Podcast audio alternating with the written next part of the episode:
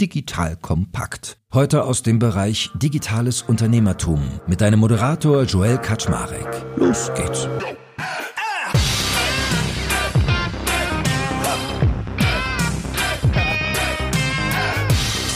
Hallo Leute, mein Name ist Joel Kaczmarek. Ich bin der Geschäftsführer von Digital Kompakt und jetzt hörst du eine ganz besondere Podcast-Folge. Und zwar sitze ich mal auf der anderen Seite des Mikrofons quasi, also an einem zweiten, am, am anderen Ende des Interviewtisches, wenn man so möchte. Nämlich die liebe Mareike Kaczmarek, ja, das ist meine Frau, die hat mich interviewt und zwar zum Thema Erfolg. Sie wollte von mir wissen, was macht denn eigentlich erfolgreiche Menschen so erfolgreich? Wie gehen die vor? Was war so deine eigene Reise? Was hast du gelernt? Welches erfolgreiche Verhalten kann man sich von anderen Menschen abschauen? Und zwar hat sie diese ganzen Fragen in ihrem eigenen Podcast gestellt. Der heißt nämlich Und jetzt. Also Und jetzt hinten mit einem Fragezeichen dran, weil dieser Podcast ist ihre eigene Reise quasi zu sich selbst. Das heißt, darin erzählt sie, wie sie sich selbst findet, wie sie sich weiterentwickelt, wie sie wachsen möchte, weil vielleicht kennst du auch dieses Problem, dass du total fleißig in der Schule warst, ordentlich ordentlich studiert hast, gute Noten hattest, hast vielleicht geile Praktika gemacht, warst im Ausland, hast auch irgendwie gute Jobs dir geangelt und trotzdem hast du das Gefühl, du bist irgendwie noch nicht da, wo du sein möchtest und wo du eigentlich hingehörst und fragst dich, und jetzt? Und wenn dich das trifft, dann kannst du, wie gesagt, gerne mal in diesen Podcast reinhören. Einfach und jetzt mit Fragezeichen am Ende bei den üblichen Plattformen eingeben, also egal ob Apple Podcasts, Spotify und Co. Und was du im Folgenden hörst, ist halt besagte Episode, wo Mareike und ich gesprochen haben, weil ich fand die so gut. Die hat so gute Fragen gestellt und ich hatte das Gefühl, ich war so im Flow, hatte das erste Mal wirklich das Feeling, hey cool, so kann ein Interview sein, wenn du Antworten gibst und voll zufrieden damit bist. Also deswegen veröffentliche ich das hier quasi zweit, also quasi eine Zweitveröffentlichung und du kriegst auch mal ein Feeling dafür, wie diese Folgen so aufgebaut sind, wie sie klingen, wie sich das Ganze anfühlt, dazu zu hören. In diesem Sinne, lass uns starten. Du hörst jetzt das coole Intro von und jetzt und nutzt gerne auch mal die Zeit parallel. Gib dem Podcast von der Mareike 5 Sterne, abonniere ihn fleißig, weil es lohnt sich wirklich. Also, viel Spaß! Und jetzt der Podcast mit Mareike Kaczmarek.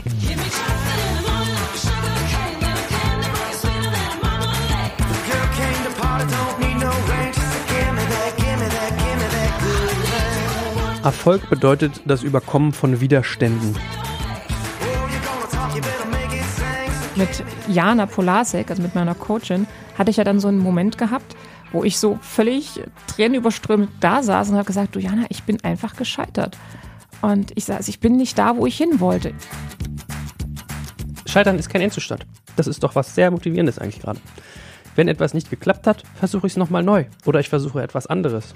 Zweiter Anlauf. Oder ich versuche das, was ich einmal nicht richtig hingekriegt habe, in einer anderen Art und Weise.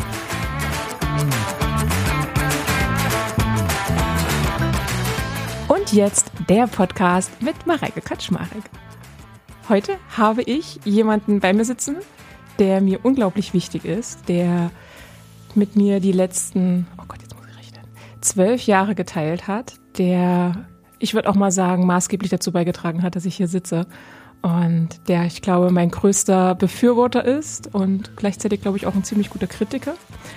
Nämlich mein lieber Mann Joel Kaczmarek. Hallo, herzlich willkommen. Hallo, schön, dass ich da sein darf. ist sehr ulkig, auf der anderen Seite des Tisches zu sitzen in meinem eigenen Studio. ja, ich habe ihn nämlich von seinem Platz runtergeschmissen. Normalerweise thront er immer direkt am Mischpult und heute sind das sozusagen verkehrte Rollen. Und du wirst es nicht glauben, ich habe schweißnasse Hände. Ja, ich sehe das, wie du die ganze Zeit mit den Fingern schon spielst. ich bin echt aufgeregt. Weil ich mir dann denke, oh Gott, jetzt erwartest du bestimmt, dass das alles so perfekt ist. Und Nein, jetzt gut. guckst du natürlich rein, wie das funktioniert. Weil Joel hat nämlich so ein bisschen Erfahrung tatsächlich was das Thema Podcasten angeht. Ähm, vielleicht magst du mal ganz kurz für die, die dich nicht kennen, erzählen, was du eigentlich machst und wer du vor allem bist. Hallo, ich bin Joel Kaczmarek, habe durch einen Workshop gerade gelernt, dass ich ein liebevoller, starker und spiritueller Mann bin, um mich mal hier deinem Zielpublikum anzupassen. Normalerweise rede ich nämlich immer nur über Business-Gedöns, weil ich betreibe einen schönen Podcast, der trägt den Namen Digital Kompakt. Und Digital Kompakt dreht sich um Digitalwirtschaft, also die Digitalwirtschaft, um Digitalisierung. Und ich versuche das möglichst alles kompakt zu machen, dass ich da viel verstehe. Und weil das so viel Spaß gemacht hat und ich mir seit irgendwie jetzt fast 15 Jahren, die ich in der Digitalwirtschaft schon rumturne, tolles Netzwerk aufgebaut habe, habe ich darauf aufbauend auch noch einen schönen Business Club mit dem tollen Namen Makers und Shakers gebaut. Und ich versuche immer Produkte zu machen, wo der Name ein Leistungsversprechen ist. Das heißt, bei Makers und Shakers suche ich Menschen, die sich mit mir zusammentun, gemeinsam lernen und wachsen wollen, die halt sagen, hey, ich komme ins Machen und ich möchte gerne Dinge wachrütteln. Das ist so in der Nutshell, was ich tue. Das ist witzig, ich denke gerade so drüber nach. Digital kompakt, das stimmt auch wirklich. Du bist auch so im Privaten total kompakt, muss ich sagen. Ich kenne keinen, der so gut Dinge erfassen kann und auch so runterbrechen kann. Ne? Auch wenn ich mich nicht gut fühle und sage, ach, ich habe jetzt gerade dieses Thema, ich fühle mich irgendwie ganz komisch, dann hast du, das dauert bei dir teilweise gar keine fünf Minuten, du hörst dir das kurz an und haust mir dann so komplett um die Ohren, was bei mir gerade eigentlich so im Argen liegt und sagst das so durchdringend und so verständlich. Also das ist halt auch nicht beruflich, dass du kompakt bist, sondern halt auch in der ganzen Interaktion, auch was die Psyche angeht. Also ich glaube, kompakt ist es aber eigentlich nicht. Das ist eher Auffassungsgabe oder vielleicht Empathie, Mitgefühl. Na, du laberst nicht lange drum rum. Ich bin sehr direkt, ich bin sehr straight ja. und, trotzdem gibt es böse Zungen, die sagen, dass ich den Claim kompakt, lange Zeit jetzt wird es besser nicht immer eingelöst habe, was die Länge der Podcasts angeht. Aber ansonsten der Rest ist, glaube ich, ganz richtig. Ich weiß nicht, ob ich das gesagt habe. In dem Podcast wird nicht widersprochen. Achso, Entschuldigung. Also wenn ich etwas sage, dann nix du bitte. Ja, Mutti. Mach ich, Mutti. ja, jetzt werden sich wahrscheinlich alle fragen, warum genau ich eigentlich den Joel hier bei mir sitzen habe. Zum einen wollte ich schon immer mal mit dir eine Folge aufnehmen. Tatsächlich ist das schon die zweite Folge, die wir aufnehmen. Ich weiß noch, wir haben eine Folge aufgenommen zu Plus Dental und Zahnschienen, die ich damals getestet habe. Also mein blendendes Lächeln kommt daher. Genau, aber warum sitzt du heute eigentlich hier? Du hast ja mit deinem Podcast Digital Kompakt mehr als 800 Folgen aufgenommen und sagen wir mal ungefähr roundabout 700 verschiedene Leute gefühlt interviewt. Und dabei sind Manager, Managerinnen, Unternehmer, Unternehmerinnen. Und da dreht sich natürlich vieles um Erfolg und Scheitern. Und wenn wir mal zurückdenken an die Zeit, kurz bevor ich angefangen habe, mich mit dem Gedanken an und jetzt äh, auseinanderzusetzen und ja, diesen eigenen Podcast zu entwickeln, hast du mich ja auch erlebt in den letzten Jahren immer als sehr verunsichert, ähm, sehr niedergeschlagen, immer an mir gezweifelt. Gut, das, das Zweifeln an mir, das ist tatsächlich auch immer noch ein Thema. Aber ja, dass ich selber für mich gar nicht gesehen habe, dass ich in den letzten Jahren erfolgreich war. Und dass ich immer das Gefühl hatte, dass ich gescheitert bin, dass ich nicht da bin, wo ich sein möchte, wo ich gedacht habe, dass ich sein könnte mit Ende 30. Und ja, deswegen habe ich gedacht, es ist perfekt, dass wir uns mal zusammensetzen und du mir mal einen Einblick gibst, was du in deiner ganzen Zeit mit Digital Kompakt für, ja, Erfolgsgeschichten erlebt hast, wie du Unternehmer und Unternehmerinnen erlebt hast, die erfolgreich sind oder waren, gescheitert sind oder eben auch nicht. Und ja, mir da mal so einen Eindruck vermittelst, was in der Geschäftswelt mit erfolgreichen oder eben nicht erfolgreichen Menschen los ist. Ich habe gerade so gedacht, dass lustigerweise schon mal der erste Aspekt reinkommt, dass wenn Menschen dich immer erleben und dann hinterher jemand zu ihnen sagt, meinetwegen ich, ja, die Mareike ist ein bisschen unsicher, dass sie das überhaupt nicht glauben können. Also dass es so ein Mismatch gibt zwischen, wie es von außen aussieht und wie es sich von innen anfühlt. Und überraschenderweise ist es bei vielen erfolgreichen Menschen so. Also ich habe gerade drüber nachgedacht, ich habe einen, der sehr erfolgreicher Geschäftsführer einer sehr großen Firma ist, mit dem ich viele Bühnen irgendwie schon beritten habe, der dann neulich irgendwann mal zu mir sagte, er sei ja so introvertiert. Ja, Joel, du bist ja so extrovertiert, ich bin ja eher introvertiert. Und dann habe ich gedacht, ja stimmt, hat er recht. Wie mir dann erst so auf. Und dann denkst du dir so, okay, wow, der hat irgendwie ein paar hundert Mitarbeitende, hm. macht irgendwie signifikanten Umsatz, dessen Produkt ist in ganz Deutschland und er ist halt schon introvertiert. Also der mag das eigentlich gar nicht, auf so einer Bühne zu stehen. Und deswegen, vielleicht ist ja schon mal ein erster interessanter Impuls für deine Zuhörerinnen und Zuhörer, dass manchmal von außen die Kiste auch anders aussieht, als sie von innen eigentlich ist, ja. Mhm. Jetzt kommt ein kleiner Werbespot. Aufgepasst! Wusstest du, dass HR-Teams heutzutage mit mehr Aufgaben denn je konfrontiert sind? In der aktuellen Studie HR Trends, die Zukunft der Personalarbeit 2024 von Sage, wurden HR-Teams aus sieben verschiedenen Ländern und über 20 Branchen befragt, um top aktuelle Insights in der Entwicklung des Personalwesens zu geben. Sage entwickelt HR-Tools und Software für dein Unternehmen, um Lohnabrechnungen, Personalmanagement, Buchhaltung und mehr zu vereinfachen. So, und die Studie von Sage zeigt unter anderem, dass ganze 91% der HR-Teams angeben, dass ihre Arbeit Arbeitsbelastung im letzten Jahr zugenommen hat, aber gleichzeitig glauben 79 Prozent der Befragten, dass Automatisierung ihre Prozesse zukünftig verbessern und Zeit sparen kann. Ebenfalls spielt auch KI eine große Rolle. Derzeit nutzen etwa ein Drittel bereits Chatbots wie ChatGPT in ihren Prozessen und circa drei Viertel der PersonalleiterInnen sind sich bereits sicher, dass KI die Arbeitsweise im HR revolutionieren wird. Du merkst, die Studie ist vollgepackt mit Statistiken, überraschenden Erkenntnissen und Tipps für HR-Führungskräfte, die vorankommen wollen und zeigt eine Momentaufnahme der sich stetig wandelnden Rolle von HR heute. Am besten schaust du dir die Studie HR-Trends, die Zukunft der Personalarbeit 2024 selbst an. Unter digitalkompakt.de slash Sage, S-A-G-E, kannst du sie dir komplett kostenlos herunterladen. Und wie immer findest du alle Infos auch auf unserer Sponsorenseite unter digitalkompakt.de slash Sponsoren. Werbung Ende. Würdest du dich eigentlich als introvertiert bezeichnen? Nein. bin Menschen interessiert und habe kein Problem damit, mich zu zeigen und offen zu sein. Offenheit und Kreativität fallen mir sehr leicht. Deswegen, nee, ich würde sagen, ich bin eher ein extrovertierter Typ. Und es ist ja immer die Frage, fragen Leute manchmal, äh, hm, kann man das eine, das andere sein? Manchmal bricht sich ja auch runter auf die Frage, ziehst du aus der Zeit mit anderen Menschen Energie oder raubt sie sie dir eher? Und bei mir ist es in der Regel so, dass es mir eher Energie und Schwung gibt, was nicht heißt, dass ich nicht auch trotzdem erschöpft sein kann vom Prozess insgesamt. Ja, also die Stimulanz pusht mich, aber die reine sozusagen die Aneinanderreihung dessen, die ist dann durchaus auch mal erschöpfend. Ich hatte mal, so wie mich mittlerweile meine Hörer und Hörerinnen kennen, geguckt, ja, wie Erfolg denn definiert wird. Und tatsächlich eine ganz langweilige Definition im Duden, positives Ergebnis einer Bemühung. Was ist denn für dich Erfolg? In deinem Briefing hast du mir eine Doppelfrage hingeschickt. Was bedeutete für dich Erfolg als Kind und was bedeutete für dich heute? Vielleicht erlaubst du mir es so zu beantworten, weil ich habe so drüber nachgedacht, als jugendlicher Mensch es ist eigentlich ein bisschen peinlich, das zu erzählen, aber da habe ich eigentlich immer gedacht, Erfolg ist, wenn man viel Geld verdient und für eine große Firma irgendwie große bekannte Sachen macht. Das heißt, als ich nach meinem Studium irgendwie fertig war oder so nach der Schule, habe ich mich dann teilweise um Praktika oder Jobs beworben bei Firmen wie Disney oder Coca-Cola, weil ich dachte, klangvolle Namen und toll und gut. Und wenn ich dann mir so Revue passieren lasse, denke ich, heutzutage werden es so um Arbeitsumgebungen, also jetzt gar nichts gegen die Firmen, aber diese Größe an Unternehmen, wo ich total unglücklich wäre, was mir überhaupt nicht gefällt. Ich finde viel spannender, eigene Sachen zu machen. Das heißt, heute würde ich die Frage Frage, glaube ich, so beantworten, dass für mich Erfolg bedeutet, es ist so eine Mischung. Zum einen finde ich glücklich sein. Also ich fände furchtbar, wenn ich was mache, was zwar das Leben vieler Menschen positiv beeinflusst, aber ich selber fühle mich dabei nicht gut. Das heißt, ich würde sagen, zum einen ist es so, ich möchte gerne positiven Einfluss im Leben anderer Menschen hinterlassen, Leute besser machen, ihnen irgendwie Freude schenken. Ich habe durch ein Coaching bei Karin Kuschig habe ich so realisiert, ich bin eine Hebamme. Ja, ich bin schlechter Lehrer, aber ich bin eine gute Hebamme. Was ist die männliche Form von Hebamme? Hebamme? Naja, und jetzt denken natürlich die Zuhörer hier so, hey, was meint ihr denn damit? Ich hebe halt Ideen hervor oder ich, ich, hebe Potenziale, ich hebe Wachstum. Das heißt, ich begeistere mich für Wachstum und Entwicklung. Und wenn ich das in anderen Menschen hervorbringen kann, dann freue ich mich. Dann ist es für mich Erfolg. Und wenn ich dann irgendwie noch das bei vielen Menschen schaffe, dass ich das in der Breite trage, dann finde ich das eine tolle Geschichte. Und ich habe die Tage mal in einem Podcast, in so einem amerikanischen, hat jemand erzählt, Success für ihn ist, das war ein Amerikaner, deswegen sage ich es auf Englisch, to let people shine that believe in you. So nach dem Motto, Leute strahlend dastehen lassen, die an dich glauben und sozusagen dir vertrauen. Und das trifft ja eigentlich ganz schön.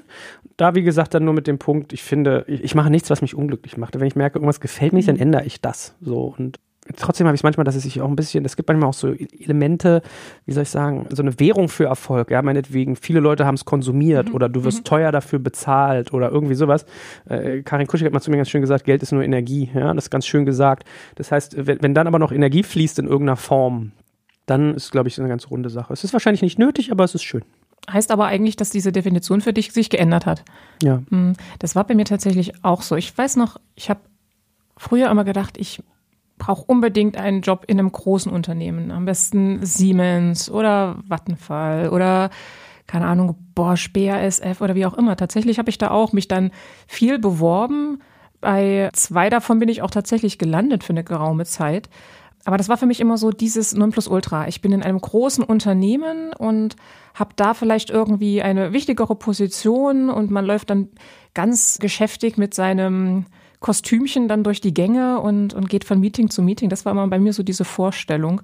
Und damals mal so, ich habe es ausprobiert und ich fand es tatsächlich nicht so geil wie gedacht. Bei mir hat sich dann dahingehend in den letzten Jahren, eigentlich nach ja, nach der zweiten Elternzeit, wo ich dann auch so massiv unzufrieden war, da habe ich sozusagen diese, diese Definition für mich geändert. Da habe ich dann gesagt, okay, ich möchte gerne irgendwas machen, wo ich ja, wie soll ich das sagen, was wichtig ist, wo ich was tue von Bedeutung, wo ich vor Leuten stehe, wo ich Leute beeinflussen kann, helfen kann, unterstützen kann, aber wo ich auch dieses Gefühl habe, die Leute gucken zu mir auf und sagen, wow, das hat sie gemacht, ist ja cool.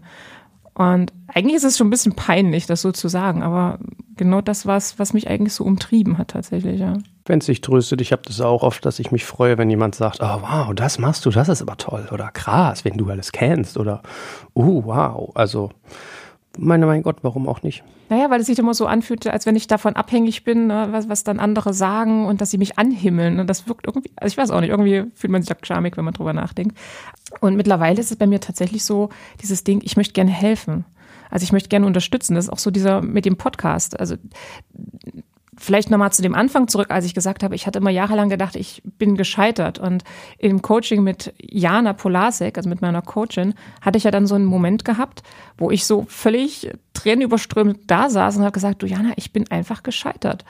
Und ich saß, ich bin nicht da, wo ich hin wollte. Ich habe in der neunten Klasse Berufsberatung auf die Frage, was möchtest du mal werden, geantwortet, ich werde mal Chefin. Und das habe ich halt mit Ende 30 nicht geschafft. Und für mich, ich habe mir das im Prinzip wahrscheinlich so massiv in den Kopf gesetzt, dass ich Chefin werde, dass ich irgendwo sitze und, und Leute anleite und habe gar nicht gesehen, was da rundherum eigentlich passiert ist und wie ich da so in diesem Coaching saß und das Diana so gesagt habe.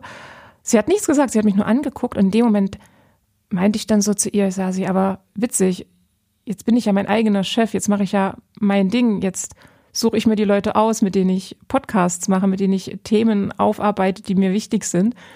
In dem Moment fiel das wie so eine riesige Last von mir, weil ich gemerkt habe, okay, ich brauchte einfach diese 20 Jahre, um da überhaupt hinzukommen. Und das hat mich so massiv befreit. Und der Sinn und Zweck, letztendlich ich habe gesagt, ich möchte gerne Leuten helfen. Dem Podcast, und da erinnerst du mich ja auch immer wieder dran, Mareike, du machst den Podcast für dich. Wenn ich mal wieder sage, oh, der LinkedIn-Post, da kam ja gar nichts bei rum, das sind ja nur, was weiß ich, 500 bis 1000 Impressions und bei Instagram, da tut sich auch nichts. Dann sagst du immer, Mareike, das machst du doch aber für dich. Und ja, ich mache das für mich und gleichzeitig in der Hoffnung, dass ich damit aber auch Menschen ja eine Möglichkeit bieten kann, eine Abkürzung zu gehen und vielleicht nicht so wie ich irgendwie jahrelang hadere oder wie auch immer. Oder ich gebe ihnen Gedank Gedankenanstoß, in welche Richtung es gehen könnte, was ihnen helfen könnte und so weiter. Also vielleicht mal als ein Element dazu. Was mir auffällt, ist, dass du wahrscheinlich ein viel zu unklares Zielbild hattest und dann für dich Erfolge irgendwie eingefordert hast oder dich unter den Druck von Erfolgen gestellt hast, die gar nicht klar definiert waren. Was heißt das denn Chef sein? Worum geht's denn beim, oder sagen wir mal Chefin sein? Worum geht's denn beim Chefin sein? Geht's darum, Macht über andere Leute zu haben? Geht's darum, erfolgreich zu sein, viel Geld zu verdienen? Geht's darum, Dinge zu verändern? Was ist es eigentlich, ja? So, und es gibt, glaube ich, viele Facetten von Chef sein. Und wenn wir auch mal ehrlich sind, im jungen Alter versteht man manche Dinge ja vielleicht auch falsch. Ich habe auch immer gedacht, der Chef ist immer derjenige, der der Beste im Team ist. Der kann immer alles am besten, wie bei so einem Fußballer, irgendwie so eine, wie heißt immer diese Karten, die man mal verglichen hat? Sammelkarten? Nee, bei Autos hat man das mal gehabt. Mein hat Hubraum 47 und meiner hat Quartett. Quartett, genau. So, wenn du jetzt so ein Quartett hast und dann guckst du die ganzen Werte an und derjenige mit den besten Werten überall im Durchschnitt, so zack, den packst du. So ist es ja gar nicht. Ein Chef ist im Gegenteil, oder eine Führungskraft ist im Gegenteil oft eher eigentlich eine Person, die so ein Enabler oder eine Enablerin ist. Also jemand, der hilft, dass andere Leute ihren Job Job, in dem sie signifikant besser sind als er oder sie, besser machen können. Das habe ich sehr spät verstanden, dass es gar nicht darum geht, dass der Chef der kompetenteste im Raum ist, sondern der beste Enabler, derjenige, welche, der sich auch am besten einstimmen kann auf die Leute, der weiß, bei der einen Person hilft Strenge, bei der anderen hilft irgendwie Nachsichtigkeit, ja. Also darum geht es ja eigentlich beim Führen. Ein Chef, eine Chefin ist eigentlich eine Führungskraft, sie führt andere Kräfte, sie führt Kräfte, so. Und da fängt es halt an, ja, wenn man sich halt sowas mal dann so dekonstruiert und sich mal fragt, okay, wait a minute, was für einem Posterchild laufe ich denn eigentlich gerade hinterher? In welcher Zeitschrift habe ich denn jetzt gerade gelesen, ich will hier Big Boss sein und äh, hm, habe ich nicht geschafft, mit 30 Jahren bin ich jetzt wohl ein Loser. Das darf man ja mal hinterfragen, weil dem ist ja gar nicht so. Ich überlege gerade, was ich damals für eine Vorstellung hatte davon. Ich glaube, als ich gesagt habe, ich möchte Chefin werden, dann wollte ich dieses Gefühl von Wichtigkeit haben, dass ich wichtig bin, dass die Leute mich brauchen, dass die Leute im übertragenen Sinne mir applaudieren. Das ist, ich finde das grausam, wenn ich das jetzt so sage, aber gut, so ist es. Ja, dieses Gefühl von, ich bin bedeutsam, ich bin gut und die Leute brauchen mich. Gregor Gysi hat mal zu mir gesagt, da stand ich zusammen mit ihm und Sebastian Krumbiegel, mit dem ich zusammen einen Podcast gemacht habe. Sehr, sehr lieber Mensch. Standen wir in unserem Studio oder im, Büro vorne zur Fotosession und dann guckte Gregor irgendwie mich und Sebastian und meinte, Jungs, Männer wie wir, die in der ersten Reihe stehen, die haben doch alle ein Thema mit Eitelkeit. Machen wir uns doch nichts vor. Und die Frage ist doch immer nur, beherrscht die Eitelkeit euch oder beherrscht ihr die Eitelkeit? Und das fand ich einen schönen Satz, weil ich glaube, es stimmt. Es ist ja nicht verwerflich, wenn man den Wunsch danach hegt. Am Ende des Tages heißt es ja geliebt werden wollen und gesehen werden wollen. Das ist ja sozusagen die Motive, die dahinter stehen. Und das ist ja, sind ja vollkommen in Ordnung. Und die Frage ist ja immer nur, wie sehr mache ich mich davon abhängig und welchen Stellenwert messe ich dem bei? Ja, und wenn das irgendwie in einer krankhaften Form ist, dann ist es, glaube ich, nicht so gesund. Per se aber zu sagen, ich freue mich darüber, wenn ich ein schönes Kompliment kriege für meine Kleidungszusammenstellung heute oder dass ich eine tolle Podcast-Folge gemacht habe oder was für einen Berufserfolg ich erzielt habe, ist, glaube ich, vollkommen in Ordnung. Und ganz ehrlich, das sagt doch jede Führungskraft, dass Lobkultur mega wichtig ist. Ja, das ist ja per se nichts Schlechtes. Es ist immer nur die Frage, wie sehr hängt dein eigener Selbstwert davon mhm. ab? Und am Ende des Tages, wie heißt es so schön, auch Ratschläge sind Schläge, ja. Und das, was jemand anders über dich denkt, hat nichts mit der Realität zu tun. Das heißt, es sind Angebote. Es sind Inhalte, die an dich herangetragen werden und du darfst drüber nachdenken, das Feedback, was ich da kriege und Erfolg ist dann Feedback, so wie du es gerade definiert hast, mit ich habe viel Reichweite, ich habe viel Bekanntheit. Es gibt viele Leute, die sind super reichweitenstark, aber irgendwie nicht, finde, achte ich teilweise nicht als kompetent. Sind die dann erfolgreich? In der einen Dimension ja, in der anderen vielleicht nein. Mhm. Was ist denn für dich Scheitern? Es ist ganz lustig, als ich dein Briefing durchgelesen habe, habe ich gedacht, ich habe noch nie drüber nachgedacht. Ich hätte es auch immer eher im Wortlaut Versagen irgendwie genommen. Und, und, dann ist es mir mal so aufgefallen, ich, ich mag ja irgendwie Worte, ich bin offensichtlich ein wortgeschriebener Mensch. Und dann fiel mir so auf, der Unterschied zwischen gescheit und gescheitert ist nur eine Silbe. Ja, und beim Wort gescheitert gibt es gar keine Steigerung, ja, was eigentlich ganz lustig wäre. Mhm. Gescheitert, gescheiterter am, am gescheitertsten. Ja, das ist halt wie mit dem Tod. So, gibt ja. ja auch nicht Tod, Tod am todesten. Und das ist ja eigentlich komisch, weil ich habe so drüber nachgedacht, wenn ich zum Beispiel Fußball spiele, jetzt mal als Sportmetapher, ja, dann kann ich ein Spiel entweder gewinnen, ich kann es verlieren oder es kann unentschieden enden. Und wenn es ein K.O.-Spiel ist, dann gibt es eigentlich nur gewinnen oder verlieren. Dann ist es relativ binär. Dann gibt es schwarz und weiß. Dann gibt es gewonnen oder verloren. Und wenn du verloren hast, bist du offensichtlich gescheitert. Wenn du gewonnen hast, hast du offensichtlich Erfolg gehabt. So, aber es gibt ja auch Ebenen. Sagen wir mal jetzt am Beispiel Podcast, wenn du dir als Ziel setzt, du möchtest irgendwie pro Woche 100.000 Menschen erreichen, 30 relevante Gäste im Jahr irgendwie mit dem Level XYZ durchdeklinieren, möchtest einen Preis gewinnen für den besten Podcast des Jahres und als viertes meinetwegen noch, keine Ahnung, Geldverdienen-Element XY haben, dass du sonst so viel Umsatz damit machst. So. Und dann hast du jetzt drei von den, was waren es vielleicht, vier Zielen, ich glaube, mhm. aufgezählt hast du erreicht, das eine nicht. Bist du dann gescheitert? Nee. Erfolgreich? Ja, nein. Also das ist so, es gibt ja bei manchen Scheiterungsfragen durchaus auch ein Kontinuum. Aber ich lenke ab von der eigentlichen Frage, was für mich gescheitert bedeutet. Ich habe darüber nachgedacht und ich glaube, ein Element wäre für mich, es nicht zu versuchen, nicht versucht zu haben oder einfach aufzugeben, obwohl ich weiß, ich könnte es. Das empfinde ich ziemlich, als ziemlich scheiterungswürdig. Und wovor ich immer Angst hatte, war, dass halt etwas überhaupt nicht klappt, überhaupt nicht angenommen wird. Und dann habe ich aber festgestellt, am Ende des Tages ist es ganz oft so, dass das gar nicht so ein Endzustand ist. Das heißt, man darf ja mal fragen, ist, wenn du das Fußballspiel verloren hast, ist es verloren, ist vorbei, ist es aus. Und dann kommt irgendwann das nächste Spiel, hast du eine neue Chance. Das heißt, selbst da kannst du wahrscheinlich sagen, der Zustand des Scheiterns, vielleicht wirst du im nächsten Jahr Champions League-Sieger, ja, dann bist du auf einmal erfolgreich. Das heißt, die Frage ist ja, ist es auch ein Endzustand, gescheitert zu sein? Wenn die Firma pleite geht, was für mich, jemand wie mich ja irgendwie so ein Thema ist, weil ich denke dann immer, hab dann so mein, sind dann so die Kosten, die wir haben und welche beruflichen Schicksale der Mitarbeitenden mhm. dranhängen und so weiter. Stirbt keiner von, wir können irgendwie einen neuen Anlauf starten. Also es ist eigentlich auch kein Endzustand, wenn ich jetzt mich da mal gerade so reinrede. Aber ich habe halt immer gedacht, wenn etwas überhaupt nicht angenommen wird, wenn es keinen Umsatz macht, wenn es nicht auf, also bei uns würde man sagen, Traction, Traktion erzielt, sowas. Naja, aber letztendlich ist es das, wenn du dir ein Ziel gesetzt hast und es nicht erreichst. Und wenn du dir wenn jetzt du wünschst, du wünschst dir eine Firma, die halt erfolgreich läuft mit, keine Ahnung, mit zehn Mitarbeitern und am Ende winkt dann die Insolvenz, ja, wie gesagt, ich glaube, da gibt es halt, wenn du es kolossal nicht erreichst, komplett nicht erreichst. Und wie gesagt, ich fände noch schlimmer, es gar nicht versucht zu haben oder etwas, ah, das finde ich tragisch, wenn Leute Talente haben und sie nicht nutzen, zum Beispiel, ja. Gab es da nicht auch so einen Spruch, wie war denn das? Wer es nicht wagt, der hat schon verloren oder was weiß ich? Ja, ich weiß, was du meinst. Hm. Hm. Reichen wir nach in den Shownotes. Wer gar nicht erst anfängt, der hat schon verloren, wie sowas am Ende. Ich weiß, was du meinst. Hm. Ich hatte für mich überlegt, was für mich Scheitern ist. Und das ist Aber halt ich meine, dieses Entschuldigung, Entschuldigung, ich mal, mal ganz kurz festgehalten. Scheitern ist kein Endzustand. Das ist doch was sehr Motivierendes eigentlich gerade. Wenn etwas nicht geklappt hat, versuche ich es nochmal neu. Oder ich versuche etwas anderes. Zweiter Anlauf. Oder ich versuche das, was ich einmal nicht richtig hingekriegt habe, in einer anderen Art und Weise. Meine, wie motivierend ist das denn bitte eigentlich, dass egal, was schief geht, du nochmal eine Chance hast? Sehr selten hat man das ja nicht, ja, die große ja, Liebe oder so. Ja, aber das klingt immer so easy peasy, ne? Aber wenn man dann selber so drin steckt, dann kommt ja dann auch Scham dazu, man ärgert sich über sich selber, man denkt, oh Gott, was haben die anderen jetzt für ein Bild? Und na, das kommt ja auch noch hinzu. Ich bin nicht gut genug, ich habe es einfach nicht gepackt, ich kann es nicht. Ich hatte auch mal den Moment, dass ich auf meiner Yogamatte lag, habe mich über irgendwas geärgert, was jemand anders besser macht oder was ich nicht so gut hingekriegt habe. Und dann habe ich da gesessen und gedacht, wie selten dumm bist du denn eigentlich? Dass du die Energie, die du jetzt da reinstecken könntest, das besser zu machen und auch zu erreichen, da rein investierst, dich selber kaputt zu machen. Aber wie lange hast du denn gebraucht, um zu dieser Erkenntnisse zu kommen? Ich, ehrlich gesagt, ich bin immer sehr streng mit mir. Ich habe halt einen hohen Anteil, aber ja, keine Ahnung, ist doch aber kackegal, wie lange ich gebraucht habe. Freu dich doch, hast eine Abkürzung. Gern geschehen. Ja gut, wir wissen beide, dass das sehr lange dauert oder überhaupt äh, individuell ist, bis das bei irgendjemand in den Zellen ankommt. Ja, macht doch nichts. Ist, äh, Rom wurde auch nicht an einem Tag gebaut. Jetzt kommt ein kleiner Werbespot.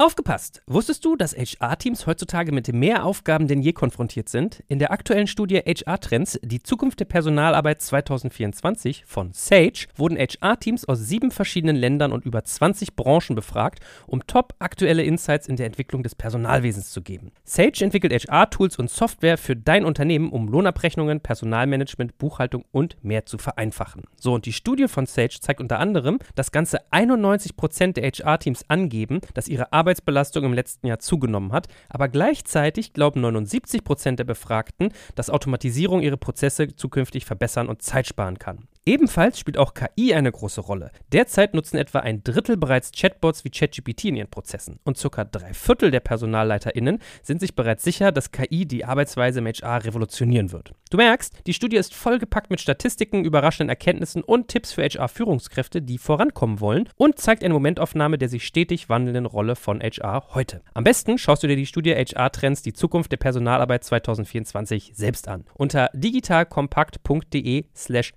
Sage, S-A-G-E, kannst du sie dir komplett kostenlos herunterladen. Und wie immer findest du alle Infos auch auf unserer Sponsorenseite unter digitalkompakt.de slash Sponsoren. Werbung Ende.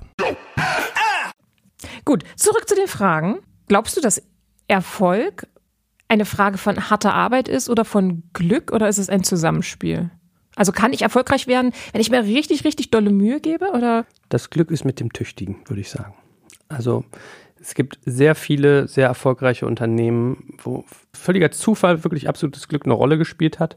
Und gleichzeitig ist es so, ich glaube, es ist trotzdem eine Bedingung, dass du hart arbeitest und dadurch teilweise vielleicht auch dein Glück forcierst, ja. Mhm. Wenn du auf irgendwie viele Events gehst, ist die Wahrscheinlichkeit, dass du den Top-Investor, der dir zu deinem Durchbruch verhilft, triffst, höher. Oder wenn du irgendwie, keine Ahnung, Klinken putzen gehst in Läden, wo du deine Strickware verkaufen möchtest und dann irgendwie auf den einen welchen triffst, der sogar noch irgendwie einen internationalen Versandhandel hat oder was weiß ich nicht was, ist höher. Ich, ich müsste mal ein bisschen drüber nachdenken. Vielleicht fallen mir noch irgendwie Unternehmen ein, wo ich das mal hatte, dass es so einen völligen Zufall gibt. Also man unterschätzt manchmal, wie viel Glück, mhm. was es für eine Rolle spielt. Dennoch glaube ich, dass Talent und harte Arbeit eine Rolle spielen. Das hat Florian Heinemann mal zu mir gesagt, der ist in unserem Segment so eine Grande, dass er meinte, wenn du dir jetzt zum Beispiel Fußballer, weil es vielleicht so prägnant ist, so jemand wie Messi oder Ronaldo, die haben einfach krasses Talent. Also wirklich außerordentliches Talent. Und dann gibt es noch trotzdem auch die talentfreie Zone, nämlich das Training. Du wirst vielleicht niemals den Ball so streicheln können wie Messi, aber du kannst so lange trainieren oder intensiv Zeit investieren, bis du bestimmte andere Dinge kannst, die dich dann auf 80 Prozent Ziellevel vielleicht bringen.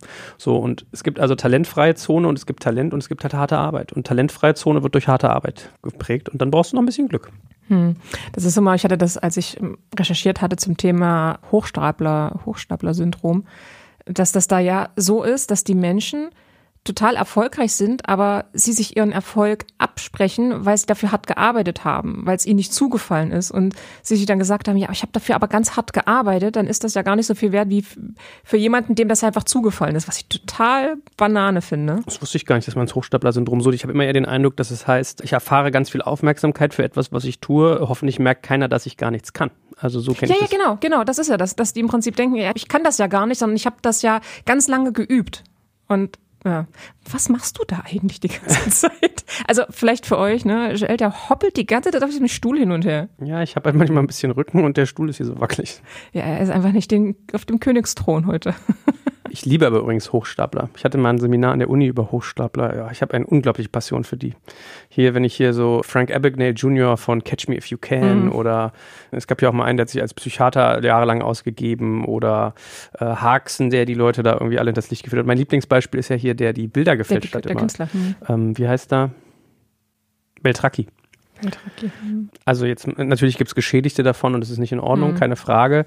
Und dennoch finde ich so faszinierend, was da passiert. Hochstapelei, wir haben das dann so dekonstruiert, das basiert halt auf bestimmten Faktoren, die zum Greifen kommen und sehr vieles damit hat zu tun, die Kodizes von Gesellschaften oder von Gruppierungen gut zu beherrschen. Also wenn du zum Beispiel als Anwalt unterwegs bist, dann hast du einen Anzug an oder ein Talar meinetwegen mhm. und eine bestimmte Sprache drauf. Du redest dann sehr förmlich, sehr sachlich, sehr präzise. Ein Arzt redet sehr viel meinetwegen mit lateinischen Fachbegriffen. So. Und dann gibt es so, ein, so Codes oder Militär kennt man das ja ganz klar, das Salutieren, wie gesprochen wird, wir gehen um 0800, startet das Meeting und nicht um 8 Uhr, ja. Und sowas imitieren zu können. So. Und von daher, naja, Entschuldigung, ich schweife ab. Aber Hochstapelei ist eigentlich was Unterhaltsames und war ja was ganz anderes. Aber Sebastian sagt das auch mal im Podcast, glaube ich, hier. Krumbiegel der hat auch mal gesagt, ja, ich habe immer irgendwann Angst, dass irgendjemand die Leute mal merken, dass ich eigentlich nur ein Harlekin bin, dass ich eigentlich gar nichts kann. Ja, das haben wir alle. Und ich habe dann lustigerweise drüber nachgedacht, so ja, stimmt, aber dafür wirst du ja gerade geliebt, dass du halt nur, unter, nur in Anführungsstrichen unterhalten kannst. Mhm. Ne? Bei den ganzen Leuten, die du interviewt hast, was waren ja jetzt nicht, doch es waren eigentlich alles ausnahmslos Führungskräfte. Kannst du da sagen, dass die alle irgendwo was gemeinsam haben, dass es auf so eine bestimmte Persönlichkeit hinausläuft? Ich glaube, es gibt so verschiedene Personas, wie man so neudeutsch sagt.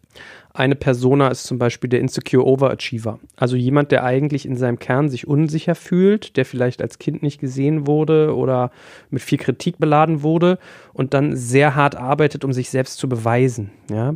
Also ich habe mir mal ein Buch über die Samwas geschrieben und in deren Unternehmen war das zum Beispiel so, dass die solche Leute immer sehr gezielt gesucht haben, weil die ackern halt bis zum Umfallen, 80 Stunden mhm. und was weiß ich. Und da geht es halt viel darum, ja.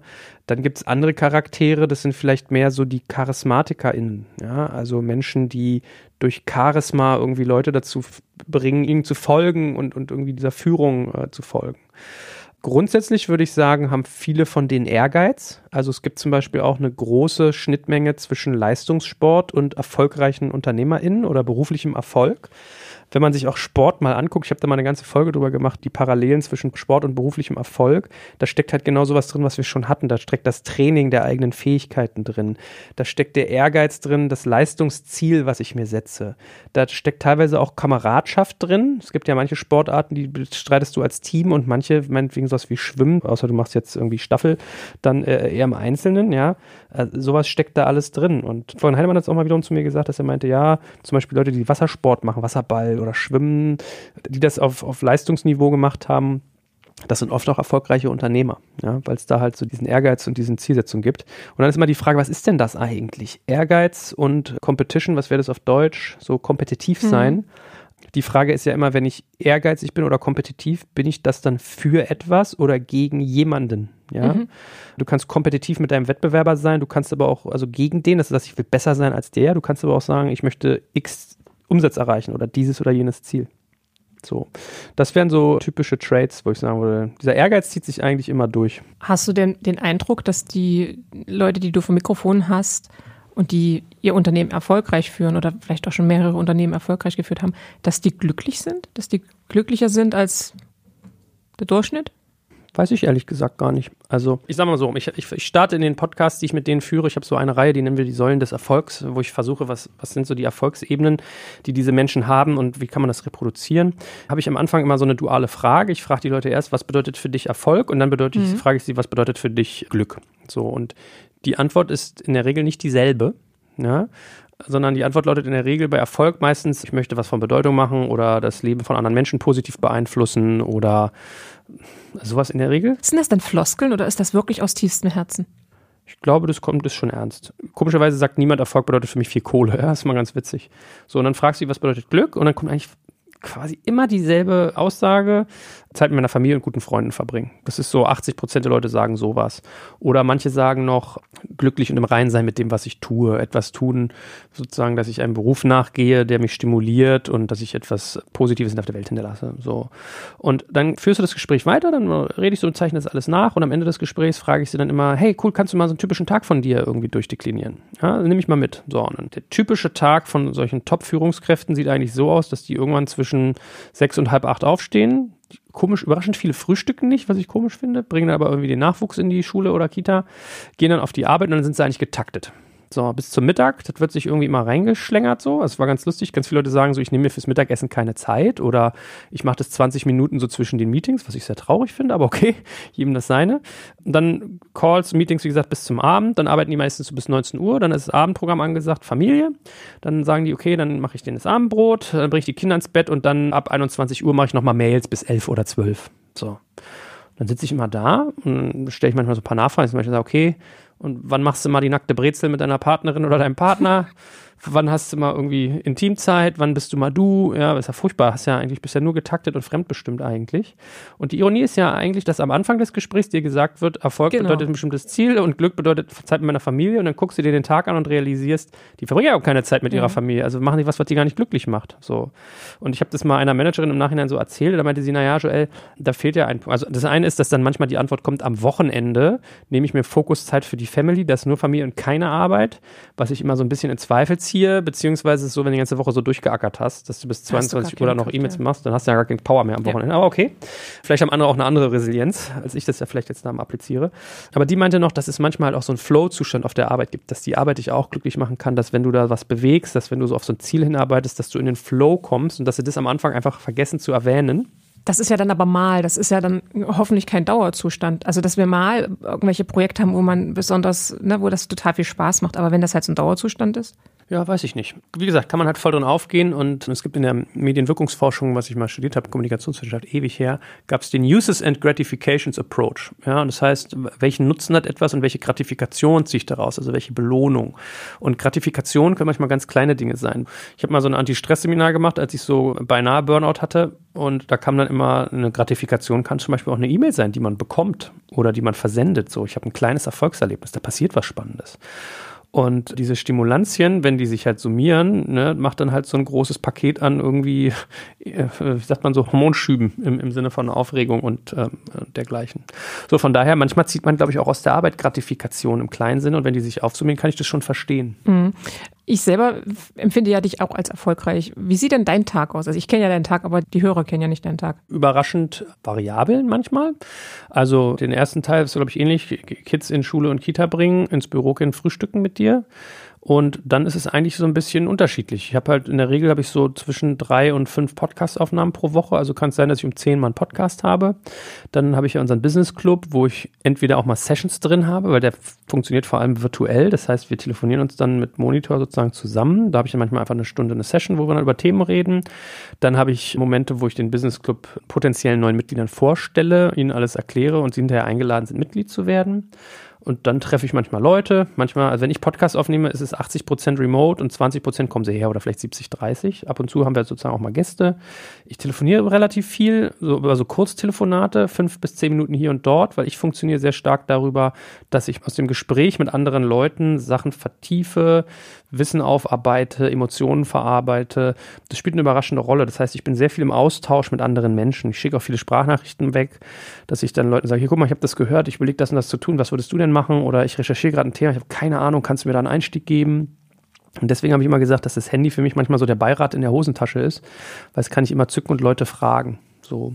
Ich nehme jetzt Zeit fürs Mittagessen sehr ausgiebig. Ich habe mir eigentlich vorgenommen, zwei bis dreimal Sport pro Woche zu machen. Ich merke, ich sollte mir das nur, glaube ich, irgendwie in den Kalender eintragen, weil ich lasse es dann immer schleifen, wenn es nicht fix drin ist. Kommt doch mit mir morgens um sechs Uhr joggen. Ja, sehr, klingt sehr attraktiv, dieses Angebot, danke. Als wir einen Sportlehrer in Anführungsstrichen hatten, der mal zu uns kam, so ein, so ein, so ein Tra Trainer, Coach, das hat mal gut funktioniert. Äh, ansonsten freitags mache ich immer Gesangstraining um 10 mit dem lieben Christian. Er sei herzlichst gegrüßt an dieser Stelle. Toller Mann. Von daher, ich versuche viel Varianz drin zu haben und seit neuestem habe ich mir jetzt den Mittwoch freigenommen. Ich mache jetzt eine Vier-Tage-Woche. Mittwoch ist bei mir jetzt für Sauna und Spa reserviert oder auch mal Sport oder Waldspaziergang, weil ich auch merke, das tut mir gut, dann wieder auf neue Gedanken zu kommen. Das haben wir sehr verlernt. So Stichwort erfolgreich sein, sich zu langweilen, mal nichts zu machen.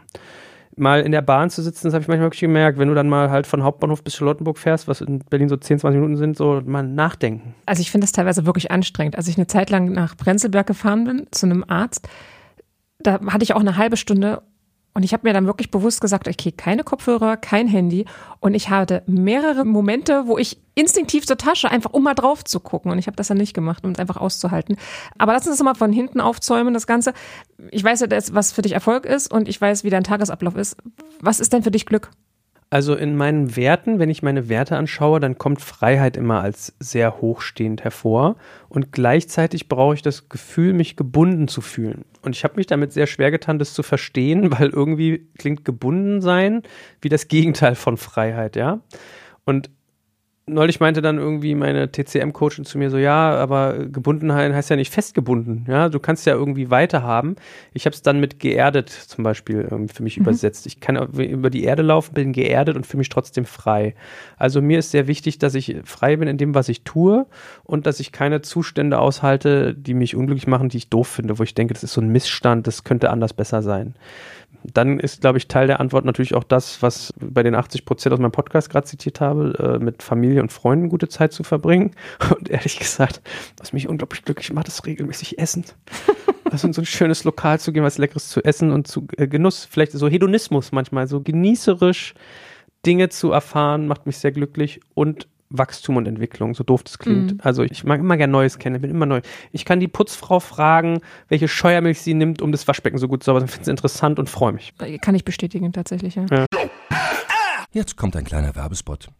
Aufgepasst! Wusstest du, dass HR-Teams heutzutage mit mehr Aufgaben denn je konfrontiert sind? In der aktuellen Studie HR Trends, die Zukunft der Personalarbeit 2024 von Sage, wurden HR-Teams aus sieben verschiedenen Ländern und über 20 Branchen befragt, um top aktuelle Insights in der Entwicklung des Personalwesens zu geben. Sage entwickelt HR-Tools und Software für dein Unternehmen, um Lohnabrechnungen, Personalmanagement, Buchhaltung und mehr zu vereinfachen. So, und die Studie von Sage zeigt unter anderem, dass ganze 91% der HR-Teams angeben, dass ihre Arbeit Arbeitsbelastung im letzten Jahr zugenommen hat, aber gleichzeitig glauben 79 Prozent der Befragten, dass Automatisierung ihre Prozesse zukünftig verbessern und Zeit sparen kann. Ebenfalls spielt auch KI eine große Rolle. Derzeit nutzen etwa ein Drittel bereits Chatbots wie ChatGPT in ihren Prozessen und circa drei Viertel der PersonalleiterInnen sind sich bereits sicher, dass KI die Arbeitsweise im HR revolutionieren wird. Du merkst, die Studie ist vollgepackt mit Statistiken, überraschenden Erkenntnissen und Tipps für HR-Führungskräfte, die vorankommen wollen und zeigt eine Momentaufnahme der sich stetig wandelnden Rolle von HR heute. Am besten schaust du dir die Studie HR-Trends, die Zukunft der Personalarbeit 2024 selbst an. Unter digitalkompakt.de slash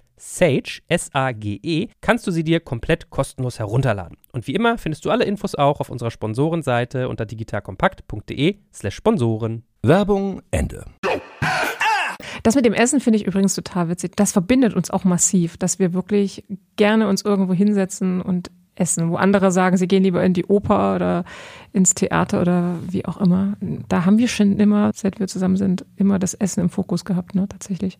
Ich versuche gerade so ein bisschen herauszufinden, ist erfolgreich sein das Nonplusultra. In dem Zusammenhang den Unternehmern und Unternehmerinnen, mit denen du gesprochen hast.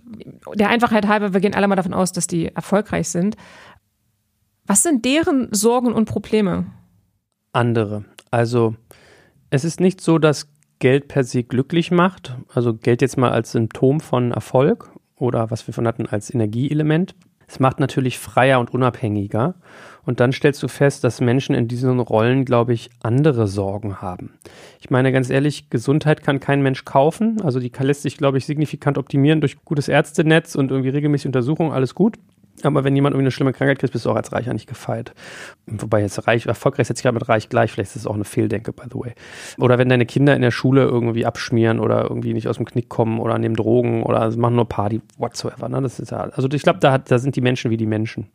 Und dann gibt es manchmal halt aber auch abstrakte Dinge. Also wir saßen ja mal gemeinsam bei unserer Notarin Karin, auch sie sei hier herzlich gegrüßt, äh, Karin Arnold und Christian Schleicher by the way der großartige Gesangslehrer. Und dann hat Karin gesagt, Besitz ist Ballast. Also Erfolg ist dann auch Gewicht sozusagen, ja. Und dann saßt du noch und hast du so völlig in Geist gefragt, ja, wieso denn? Wenn ich da super reich bin, ist doch die Welt voll in Ordnung. Mhm. Da muss ich mir nichts Sorgen machen. Meinte die doch, doch, die machen sich ganz viele Gedanken. Wie kriege ich das möglichst steuerfrei auf meine Kinder übertragen? Was kann ich tun, dass das nicht weniger wird, dass ich das, was ich gewonnen, was ich erarbeitet habe, nicht wieder verliere? Das ist bei Erfolg ja auch so. Überleg mal, wenn du jetzt irgendwie, ich stelle mir jetzt mal vor, wenn du so Elon Musk bist, bist hier so der Messias, ja, und jetzt kannst du dich da, das alles verlieren. Ich, ich nenne es mal so das Sylvie Mais-Phänomen. Sylvie Mais war eine Zeit lang in jeder Zeitung und dann hast du irgendwann das Gefühl gehabt, die Presse entscheidet sich dann den Schalter umzulegen, jetzt mhm. sind wir der überdrüssig oder die, die ganz oben sind, das macht großen Spaß, denen den Boden oder den Füßen, da, da berauscht sich das Volk dran, wenn, wenn mhm. die dann fallen. Das heißt, du hast auch was zu verlieren in der Sekunde. Und wenn Wohlstand jetzt noch dein Symptom von Erfolg ist, hast du ja auch noch das Element, stell dir mal vor, ich habe einen Freund, den habe ich mal, das war ganz lustig, da meinte ich so, der hat sehr, sehr erfolgreich seine Firma verkauft für über eine Milliarde Euro und hat jetzt einen dreistelligen Millionenbetrag auf dem Konto und dann meinte ich so, und wie hattest du dein Leben verändert, wie geht's dir damit? Und dann meinte er, naja, also es ist für mich noch genau wie früher. Ich stehe immer noch im Biomarkt oder im Supermarkt, nehme das Stück Käse aus dem Regal, gucke mir das an und denke, sieben Euro für ein Stück Käse? Und dann habe ich da gestanden und habe gedacht, naja, also eigentlich könntest du dir von deinen Zinsen in diesem Monat, könntest du dir die ganze Käserei leisten. Ich glaube, es ist okay, dass ich den kaufe. Ja. so, der hat mir das dann hochgerechnet, hat er gesagt, Joel, wenn ich mein Geld konservativ in ETF-Fonds jetzt einfach anlege, alles, was ich habe, in Klammern, ich kriege deutlich bessere Investmentklassen, nur wir nehmen es jetzt mal für das Dings, dann habe ich pro Monat ungefähr 550.000 Euro Zinsen. Man lasse sich das mal auf der Zunge zergehen. Eine halbe Million Euro Zinsen pro Monat. Das heißt, naja, kann man sich ja jeder überlegen, was man sich davon kaufen kann. So, und jetzt denkst du, das Spiel mal weiter. Was macht das mit einem Kind? Der hat mhm. drei, wenn ich mich jetzt nicht täusche. Baby, zwei Jugendliche, so, ja. Wenn, wenn du jetzt acht Jahre alt bist, hast das schöne Haus in Zehlendorf, die Villa mit vier Etagen, hast irgendwie 15 Hausangestellte, ne? Fünf-Sterne-Hotel ist der Standard, etc., etc., etc. Welchen fucking Anreiz im Leben hast du, dir Mühe zu geben, dich anzustrengen? Vermutlich einen geringen. Also es ist sehr schwer, in so einer Situation dann jemanden in Motivation zu bringen. Bei mir wäre es dann vor allem aber auch, äh, kommen meine Kinder mit den richtigen Leuten zusammen und nicht nur welche, die da Nutznießer sind. Oder werde ich plötzlich ständig gefragt, Mensch, kannst du mir da nicht Geld geben oder so und oder bist unterwegs und es wird immer erwartet, dass du bezahlst. Du weißt nie, wer noch deine echten Freunde sind und so. Aber ich meine, das ist jetzt ein sehr spezieller Fall. Da reden wir jetzt von großem wirtschaftlichen äh, mhm. Impact als Symptom von Erfolg.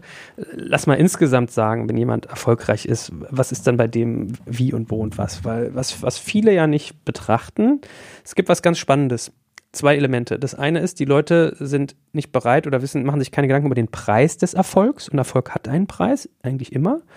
Und zweitens, sie vergleichen sich sehr gerne. So, und der, der Anfang vom Unglück ist ja der Vergleich, gibt es oder so ähnlich, gibt es auch mhm. ein Zitat. Und ich finde, die meisten Leute machen den Fehler, wenn sie sich mit anderen Menschen vergleichen, dass sie das nur auf einer Dimension tun. Also Beispiel, du bist in der Firma, du auch? Natürlich, beim Podcast. So. Dein Podcast wäre ein Beispiel, du setzt dich hin und guckst dir irgendwie, sagst jetzt hier, keine Ahnung, Laura Marlina Seiler, die ist ja der Kracher. Boah, was ist denn das? Ey, 100.000 Abrufe pro Monat. Oh, das ist aber unfair, dass ich nur 100 habe oder weiß ich nicht, wie viel du hast. Wahrscheinlich signifikant mehr. Oder im Beruf. Machen wir es mal für alle Menschen, die jetzt keinen Podcast haben, was ganz einfach. Jemand wird befördert und du nicht.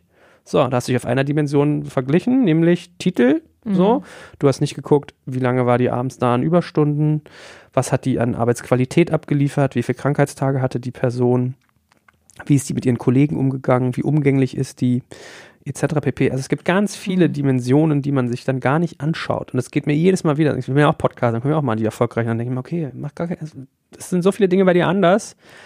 Nicht alles, was hinkt, ist ein Vergleich, ja. So, das ist das eine Element. Und das zweite ist, den Preis sich anzugucken.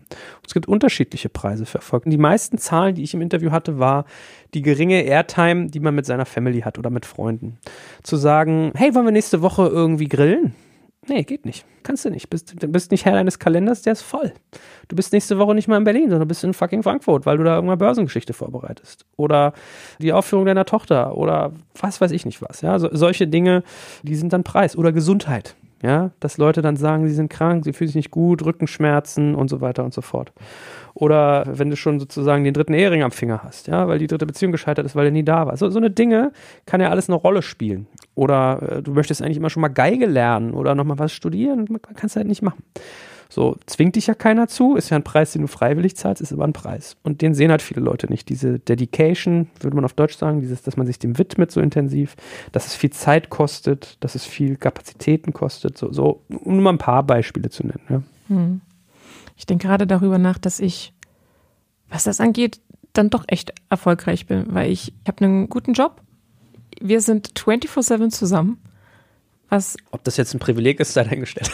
also, für, also ich genieße es. Ich weiß ja, ja nicht, wie es mit dir ist. Ähm, komm, also wenn, wenn du nicht im Büro bist oder ich nicht im Büro bin, dann telefonieren wir trotzdem irgendwie für dreimal am Tag. Ähm, ja, dass ich einen Job habe, der mir verhältnismäßig Spaß macht, dass ich den Podcast habe, dass ich singen kann als neues Hobby, dass ich Ballettunterricht nehme als neues Hobby. Ich habe einen Top-Manager bei mir gehabt, der meinte so, und der hat, oh, ich weiß nicht, vier, Millionen auf dem Konto oder so, vier. So, das ist ja schon signifikant, hat zwei Häuser, mehr Eigentumswohnungen, pro Jahr verdient er ungefähr eine Million mit irgendwelchen Zusatzjobs, mit weiß ich nicht was. Hat gesagt, Joel, äh, ich beneide dich ja ein bisschen. Dann denkst du da, denkst du, ja, echt, wieso? Ja, du hast hier in deinem Büro, hast du hier Sport, bei dir kommt ein Coach, du machst Gesangstraining, du hast ja diese unglaublich tolle Freiheit. So, und der hat jetzt sein Leben auch in so eine Richtung gedreht, dass er jetzt nur noch das macht, worauf er Bock hat und dass der tierisch mhm. viel Zeit mit seiner Familie hat. Das heißt, Freiheit kann zum Beispiel ein Preis von Erfolg sein. Ja, deswegen möchte ich heute nicht mehr bei Disney oder Coca-Cola arbeiten, so cool die Firmen oder die Produkte sind, weil du bist ja da nicht frei. Oder ich könnte da nicht so frei sein, wie ich sein möchte. Hm. Jetzt haben wir die ganze Zeit über Erfolg gesprochen. Was haben denn die Leute, die Unternehmer für Erfahrungen mit Scheitern gehabt? Also hast du irgendwie gemerkt, wie sie damit umgehen? Haben sie das, das sie mit Scham erfüllt oder? Also Scham habe ich da nie gehört, ehrlich gesagt.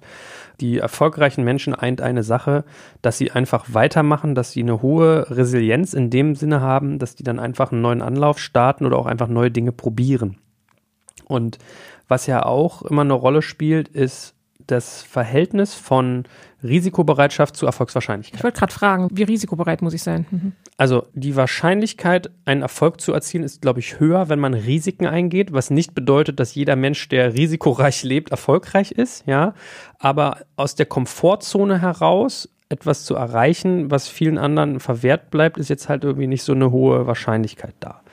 Ja, was meint das denn? Ich habe zum Beispiel einen Unternehmer aus dem Saarland, den lieben Andreas Maurer, wo wir gerade in sein Startup investieren der hat zwei Kredite aufgenommen mit persönlicher Haftung. Wäre mir früher in seinem Alter nicht in den Sinn gekommen. Ich glaube, der ist sogar genauso alt wie ich, aber als junger Gründer wäre mir das im Leben nicht in den Sinn gekommen. Mhm.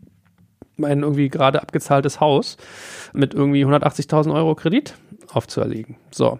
Aber das Geld, was er dafür kriegt, wenn er jetzt schafft, sein Gutschein-Startup da irgendwie global in, in, oder in ganz Deutschland auszurollen, dann bringt ihn das natürlich brutal nach vorne. Ja, das heißt, du machst einen Einsatz, vielleicht gibt es mhm. auch einen Preis wieder, ja, und deine Wahrscheinlichkeit, erfolgreich zu sein, hilft dir natürlich, wenn du halt drei Millionen auf dem Konto hast, weil du hast gar nichts und hasselst dich halt ab. Das heißt, der risikoärmere Weg wäre zu sagen, ja, ich mache das hier bootstrapped, also ohne Investment. Ich versuche einfach so in die Supermärkte zu kommen und wachse aus meinen eigenen Umsätzen versus ich nehme einen Kredit auf, hafte mit meinem Haus und Hof dafür und wenn es nicht klappt, dann falle ich sehr tief, aber ich habe dann jetzt erstmal drei Millionen Euro auf dem Konto oder weiß ich nicht, wie viel er da hat, 1, irgendwas, mit denen ich da sowas machen kann. Mhm. So, und es ist auch nicht zu bewerten. Also es ist nicht schlecht, wenn man risikoscheu ist und es ist auch nicht gut, wenn man risikoscheu ist. Es, darf jeder für sich selbst entscheiden. Ich sage nur, der Zusammenhang, einen Erfolg zu erzielen, steigt natürlich, wenn du bereit bist, mehr Risiko einzugehen, weil du dann deine Ressourcen anders anziehst und allokierst. Jetzt muss man aber sagen, dass wir jetzt in dem Fall von Risiken reden, was finanzieller Art ist, weil ja. ne, wenn du jetzt all in gehst, hast du genauso das Risiko, dass deine Gesundheit leidet oder Family and Friends leiden und so weiter. Ja, oder dass du dir Kontakte verbrennst, wenn du was Blödes machst oder dass, wenn du bekannt bist und scheiterst dann, dass du hinterher irgendwie wie ein Idiot da sitzt. Also da gibt es ja genug Formen von Risiko. Ja. Würdest du dich selber als risikoaffin bezeichnen? Ich war immer risikoscheu und habe mich jetzt dazu entschlossen, das zu ändern, dass ich bereit bin, das auch mal anzugucken. Ich mache jetzt nichts, was so Harakiri ist, aber zu sagen, ich lasse das los, dass ich scheitern könnte und diese Sorgen vor allem, ja, ich stand bei Karin Kuschig auf der Bühne, habe gesagt, oh du, das stresst mich so. Ich habe irgendwie 30.000 Euro Fixkosten im Monat. Momentan kommt das Geld aber in der Höhe gar nicht rein, weil der Werbemarkt irgendwie implodiert ist. Ich baue was Neues auf und ich fühle mich aber so unter diesem Druck. Dadurch fühlt sich alles irgendwie so nach Mühe an, ja, und Mühe ist Mangel und Mangel zieht immer Mangel an. Das sind so, das sind so Leitsätze, die du bei ihr lernst. Und dann saß sie da und guckte mich an, meinte, okay, damit ich das mal ganz kurz verstehe. Du hast dich dafür entschlossen, Mitarbeiter zu haben. Mhm. Du hast dich dafür entschlossen, 30.000 Euro Kosten pro Monat auf dich zu nehmen. Mhm. Und du hast dich entschlossen, jetzt noch ein zweites Modell zu machen und das zu tun, was du tust. Mhm. Und jetzt haderst du damit, weil du da irgendwie Anspannung hast. Äh, äh, naja, Karin, also, ah, wenn du das so sagst, dann klingt das aber irgendwie ein bisschen doof. Aber ja, genau so ist es. So, und ihr Fazit war dann, sei offen, ja, finde Offenheit dafür, dass auch andere Dinge passieren können. Und mit äh, der Bo aus ihrem Team saß ich dann da und habe hier über diesen Satz da geredet. Ich sage so, Bo, wie geht denn das zusammen, dass ich einerseits Freiheit mir wünsche und auf der anderen Seite ist Sicherheit so ein wichtiger Wert für mich. dann meinte sie, naja, vielleicht ist jetzt der Punkt für dich, dass du Sicherheit loslassen darfst. So, und dann, dann ist es aber immer so, je länger ich jetzt hier mit dir rede, merke ich, das ist so ein Zusammenspiel aus Dingen dass man halt auch ein Zielbild hat.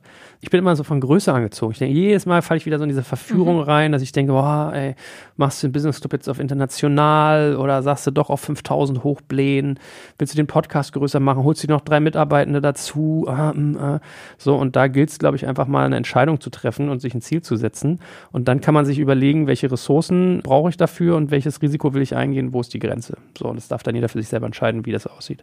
Aber das meine ich, ne? Da sind mhm. wir wieder bei diesem diffusen Zielbild. Kannst ja nicht sagen, ich bin erfolglos, wenn du dir eigentlich nie definiert hast, okay, was heißt für mich Erfolg ganz konkret runterbrechbar? OKR, Objectives and Key Results. Objective heißt Ziel ist 1, 2, 3 und Key Result, also welches Ergebnis muss ich erzielen? Okay, mein Podcast ist erfolgreich, wenn das Key Result lautet 100.000 Downloads im Monat, 30.000 Euro Umsatz mit Werbeeinnahmen, so und so viele namhafte Gäste drin, zack, zack, zack. So, dann kommt es ja mal in eine Messbarkeit. Und dann wahrscheinlich aber auch in regelmäßigen Abständen gucken, ob das überhaupt noch so zu deinen Werten passt, ne? Ja, ich bin so, ich bin Künstlertyp, der in so Unternehmergehen reingegangen ist irgendwie. Also eigentlich handle ich manchmal entgegen meiner Natur wahrscheinlich. Ja, du hoppst manchmal. Manchmal sehe ich dich wie so ein kleines Häschen, was über das Feld hoppelt und überall mal an jeder Blume mal schnuppern möchte. Ich würde sagen, eher ein, ein maskulines Känguru vielleicht, aber ähm, ich, ich, ich habe einen, einen befreundeten Unternehmer, der mir sagte, äh, ich habe Tagesziele, Wochenziele, Monatsziele, Halbjahresziele, Jahresziele, Fünfjahres- und Zehnjahresziele. Das klingt aber auch so anstrengend. Sowohl privat als auch äh, beruflich und meine Frau hat das genauso. Da saß ich dann dachte so, oh mein Gott, da würde ich ja mir die Kugel geben. Aber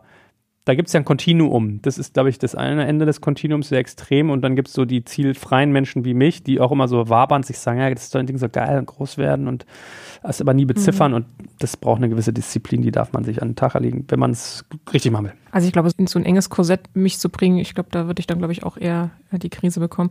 Was ich noch zu dem Thema Scheitern sagen wollte, wir spielen ja immer mal diesen Gedanken durch na, wenn wir bei Digital Compact sagen, ach Mensch, und irgendwie ist gerade angespannte Wirtschaftslage und so weiter. Vor allem, wenn ich an letztes Jahr denke, so Oktober bis Dezember. Und was dir tatsächlich geholfen hatte, war das Worst-Case-Szenario durchzugehen. Na, dass du dir gesagt hast, okay, was würde denn im schlimmsten Falle passieren? Ich muss zugeben, mir fiel es einen Ticken schwer. Es hatte mich trotzdem nicht komplett beruhigt, aber es ist tatsächlich ein guter Ansatz, weil dann merkt man, okay, so schlimm kann es ja gar nicht werden, beziehungsweise man hat dann einfach schon mal, ja, im Prinzip alles durchgespielt und überlegt sich dann sozusagen dann den nächsten Weg und nimmt diesem Ganzen den Schrecken tatsächlich. Das fußt auf einem Konzept, oder das ist von Dale Carnegie. Dale Carnegie ist ein Redner, Rhetoriker gewesen. So in den 30er, 40er, 50er Jahren war er aktiv und hat Bücher geschrieben. Die zwei bekanntesten von ihm lauten Sorge dich nicht lebe und Wie du Freunde gewinnst.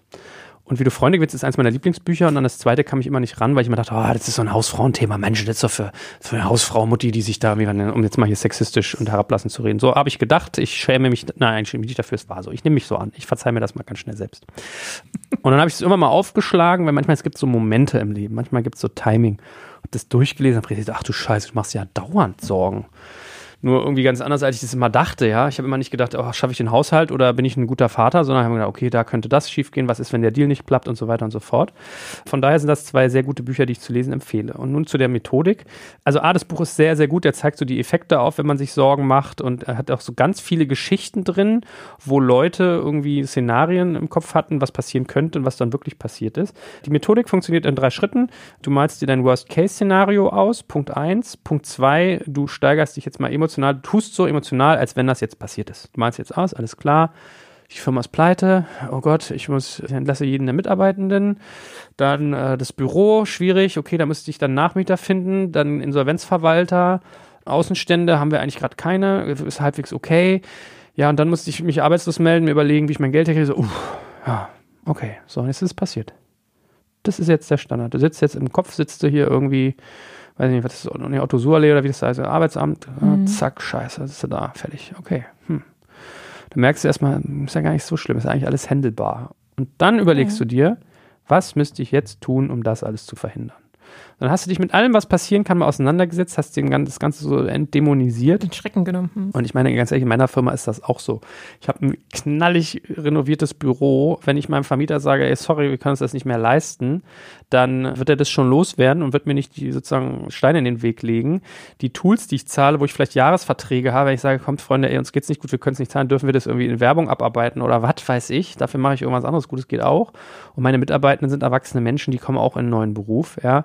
Da stirbt keiner, das ist schon in Ordnung. So, das ist in Ordnung, es ist schön, es ist nicht, aber es ist alles machbar. So, und dann denkst du, okay, wow, okay, so schlimm ist das gar nicht, weil am Ende des Tages, ich habe viel durch diesen Karin-Workshop, den ich den Menschen auch sehr ans Herz lege, der hieß Deine beste Version gelernt. Das gilt halt so ein Law of Attraction. Es gibt ja auch dieses Buch The Secret, wo es viel darum geht, was man sich wünscht, wird auch wahr, ja. So, deswegen sagt man immer so schön, be careful what you wish for. Wenn du im Mangel bist, ziehst du Mangel an. Wenn du selbstbewusst bist, ziehst du gute Dinge für dich an. Und deswegen, das, was du sozusagen äh, ausstrahlst, ziehst du auch an. So, und da ist was dran. Und wenn du dir dann sagst, das kennst du doch auch, wenn du mit jemandem verhandelst und du merkst dann irgendwann so, da, da ist noch Luft drin. Da gehst du immer rein. Mhm. Und irgendwann merkst du, dem ist alles scheißegal geworden. Das, der, der lässt jetzt lieber den Deal platzen. Der lässt lieber zu, dass er 10.000 Euro Verlust hat, als dass der dir dann noch nachgibt. Das merkst du, das ist so, das spürst du. Mhm. So, und das hat mit Haltung zu tun. Wenn du sowas hast, wenn du dann sagst, okay, die Firma ist schon pleite, ich sitze gerade beim Arbeitsamt, war schon alles durch, ja, fuck it, schaffe ich alles, egal, ich bin immer, komme ich auch wieder hoch. Zack, hast du eine andere Einstellung, kommen andere Dinge auf dich zu. Klingt einfach, ich weiß, und klingt auch manchmal counterintuitiv. Aber äh, mir sind echt diese Beispiele auch im Kopf geblieben. Ich weiß noch, in diesem Dale Carnegie-Buch war ein Beispiel von jemandem, der eine Farm hatte. Und dann war es, glaube ich, so, oh, da, da, da kamen so drei, vier, fünf Sachen zusammen. Der Staat wollte eine Autobahn bauen, die über seine Farm führen würde. Die Wahrscheinlichkeit war also hoch, dass er enteignet würde. Es war gerade Krieg damals in USA, was weiß ich, Vietnam oder sowas. Das heißt, äh, sein Sohn stand irgendwie kurz vor der Einziehung. Damit ist ihm so sein wichtigster Mitarbeiter auf der Farm flöten gegangen. Das Auto ist irgendwie äh, kaputt gewesen, deswegen konnte seine Frau nicht mehr in der Sprachschule unterrichten. Also drei, vier Sachen.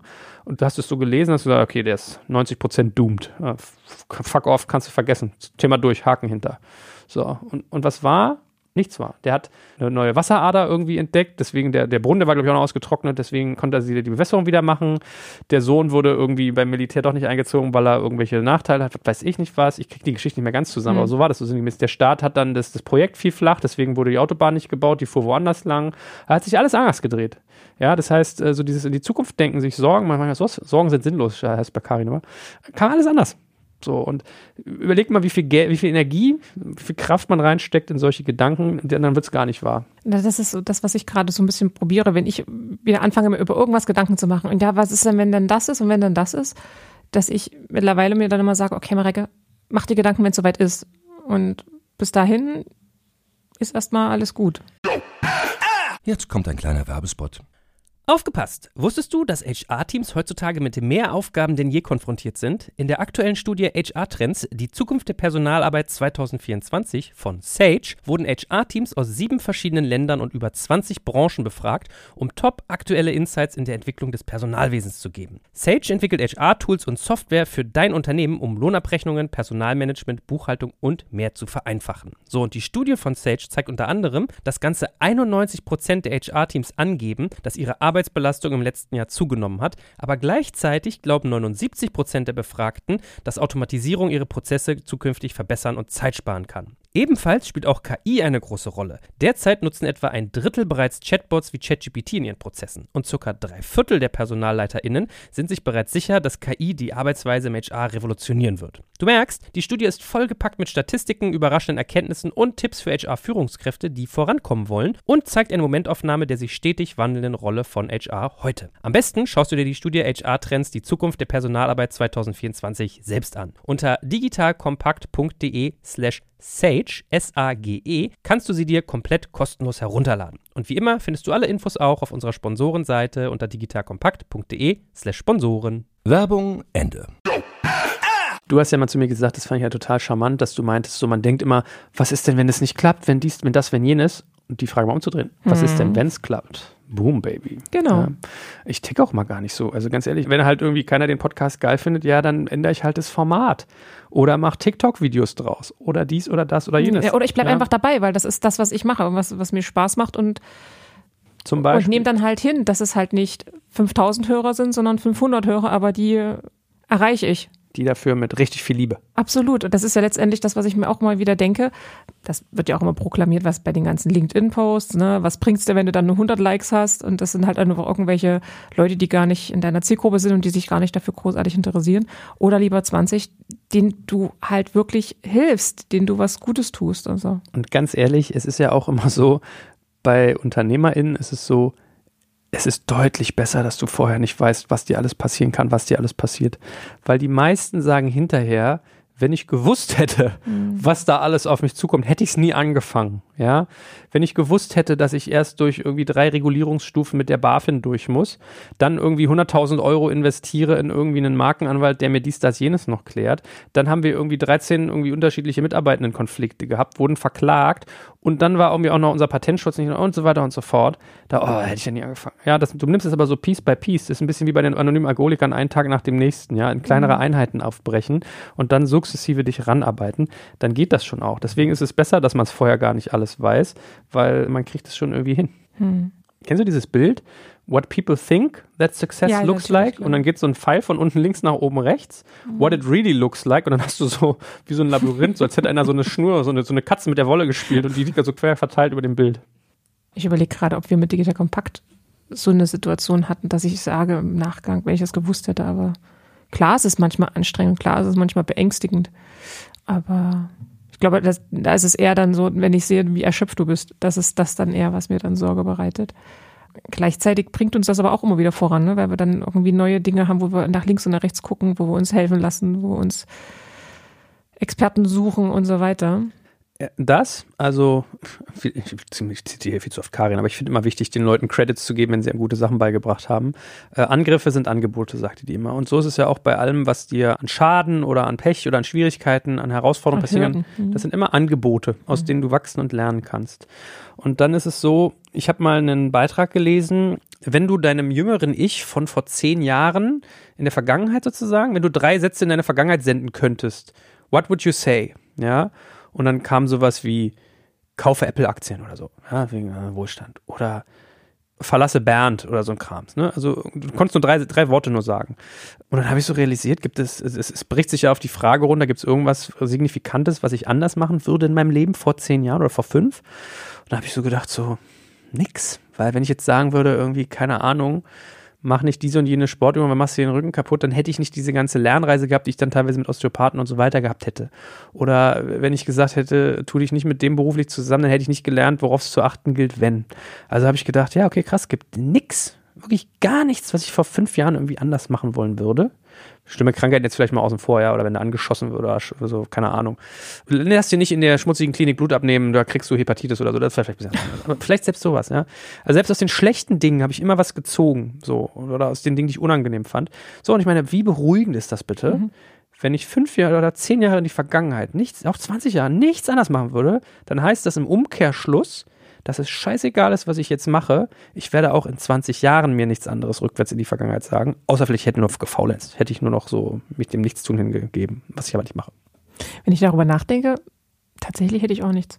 Ich habe es gerade mir aufgeschrieben, ich würde wahrscheinlich, wenn ich wirklich was sagen müsste, würde ich sagen, mach einfach weiter. Weil ich bin ja jetzt hier, ich mache ja jetzt den Podcast genau, weil ich dieses Hadern hatte über die Jahre und diese Unsicherheit und auch diese Unzufriedenheit. Ich habe mir das, als ich Jugendlicher war, ich habe irgendwie in meinem Teenageralter habe ich mich sehr schwer damit getan, eine Freundin zu finden. Da habe ich immer gedacht, so, ah, wenn mein älteres Ich mir jetzt sagen könnte, äh, die, die erste Ische wirst du mit XY Alter haben und da lernst du sie kennen oder das und das ist ja der Trick oder was weiß ich nicht. Ich habe wirklich jahrelang gedacht. Und irgendwann in der Retrospektive merkst du halt so, naja, um, die Abkürzung wäre aber nicht richtig gewesen, weil da hast du gelernt, dass du vielleicht manchmal einfach irgendwie, keine Ahnung, äh, zu needy warst. Oder dass dich das Verhältnis, wie du es in der Kindheit kennengelernt hast, an dieser und jener Stelle so geprägt hast und wenn du das ablegst, dann platzt der Knoten und zack. Also das, dieses Wachstum, was durch Misserfolg kommt, das, wieso, wieso solltest du dir das eigentlich verwehren? Mit welchem Recht, ja? Ja, weil es sich ja doch irgendwo hingebracht hat. Ja. So. Das denke ich mir auch tatsächlich bei den Jobstationen, die ich hatte. Und da waren wirklich welche dabei, wo ich mir denke, oh, eigentlich hat es mich mehr kaputt gemacht. Aber ich habe ja auch irgendwas mitgenommen. Also es war unschön, ja. Finde ich ungeil, aber Ich erinnere mich, ich war im Urlaub mal in Sri Lanka. Und dann lag ich nachts im Bett und wir hatten wirklich über unserem Bett so ein ähm, Moskitonetz drüber. Das war wirklich so von oben, hing runter wie so ein Vorhang und ums Bett herum.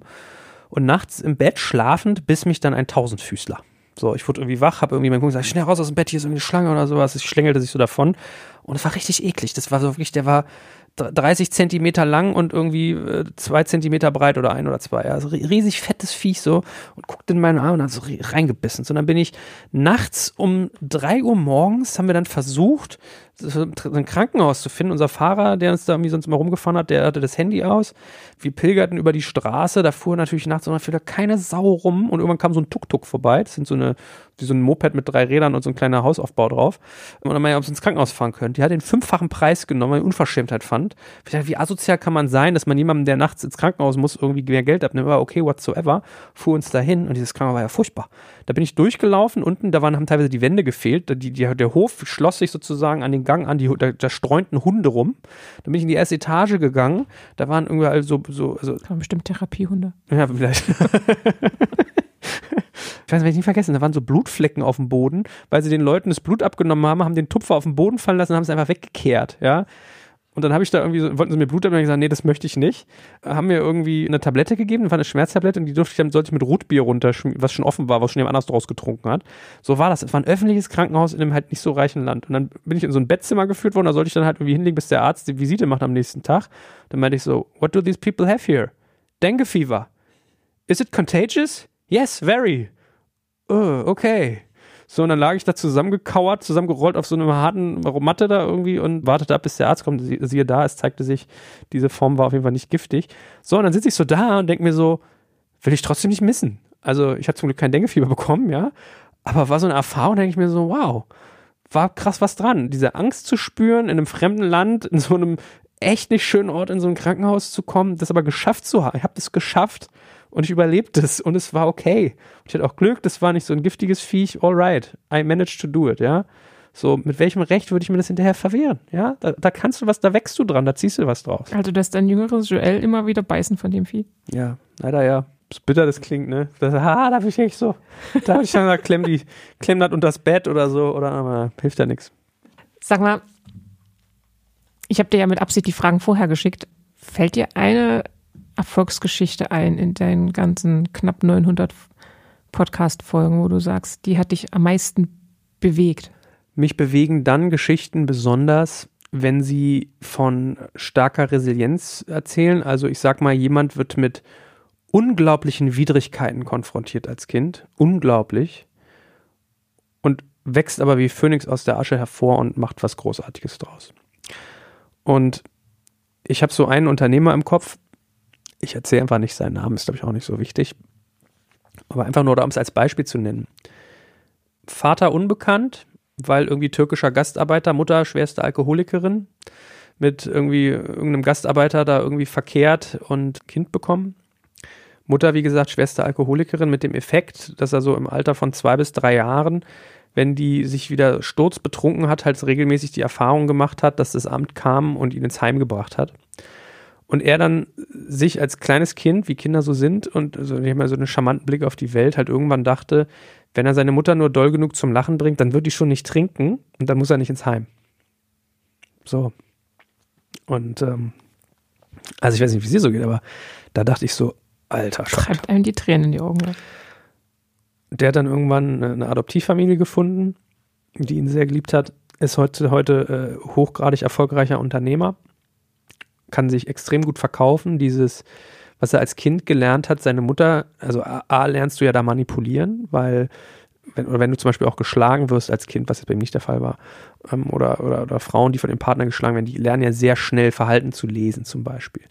Und der hat im Prinzip diese Fähigkeiten, die er als Kind entwickelt hat, nämlich Stimmung zu lesen, droht mir hier wieder der Gang ins Heim oder im Heim droht mir da irgendwie Zoff mit anderen Kindern wie kann ich entertainen, damit mir das nicht passiert. Das wurden die Kernstärken für ihn, um unternehmerisch erfolgreich zu sein. Dass der sich in Szene setzen kann, dass der lesen kann, was bei Leuten passiert, was, was er tun muss, um da sozusagen seine Ziele zu erreichen. Und das sind Geschichten, die mich bewegen, wenn ich sowas höre. Dass jemand, ganz ehrlich, welche, welche, der hat so viele andere Pfade gegeben in, in Drogen, in Absturz, den, an der anderen der Welt die Schuld geben und, und, und. So eine Geschichten. Ich erinnere mich noch an einen Unternehmer in der Vergangenheit, der doch zum Teil in der S-Bahn gewohnt hat. Ne? Mhm. Und auch wahnsinnig erfolgreich ist, mehrere Immobilien hat und. Das stimmt. Schwierige Mutter. Vater weiß ich, glaube ich, gar nicht so genau. Mit 15, 16 zu Hause ausgerissen quasi oder ausgezogen. Und dann wirklich in Berlin in der S-Bahn gewohnt. Und dann sich mit teilweise hochgradig technologischen Entwicklungen äh, selbstständig gemacht Firma sehr erfolgreich an ein amerikanisches Großunternehmen verkauft. Mittlerweile, ich weiß gar nicht, 70, 100 Millionen schwer.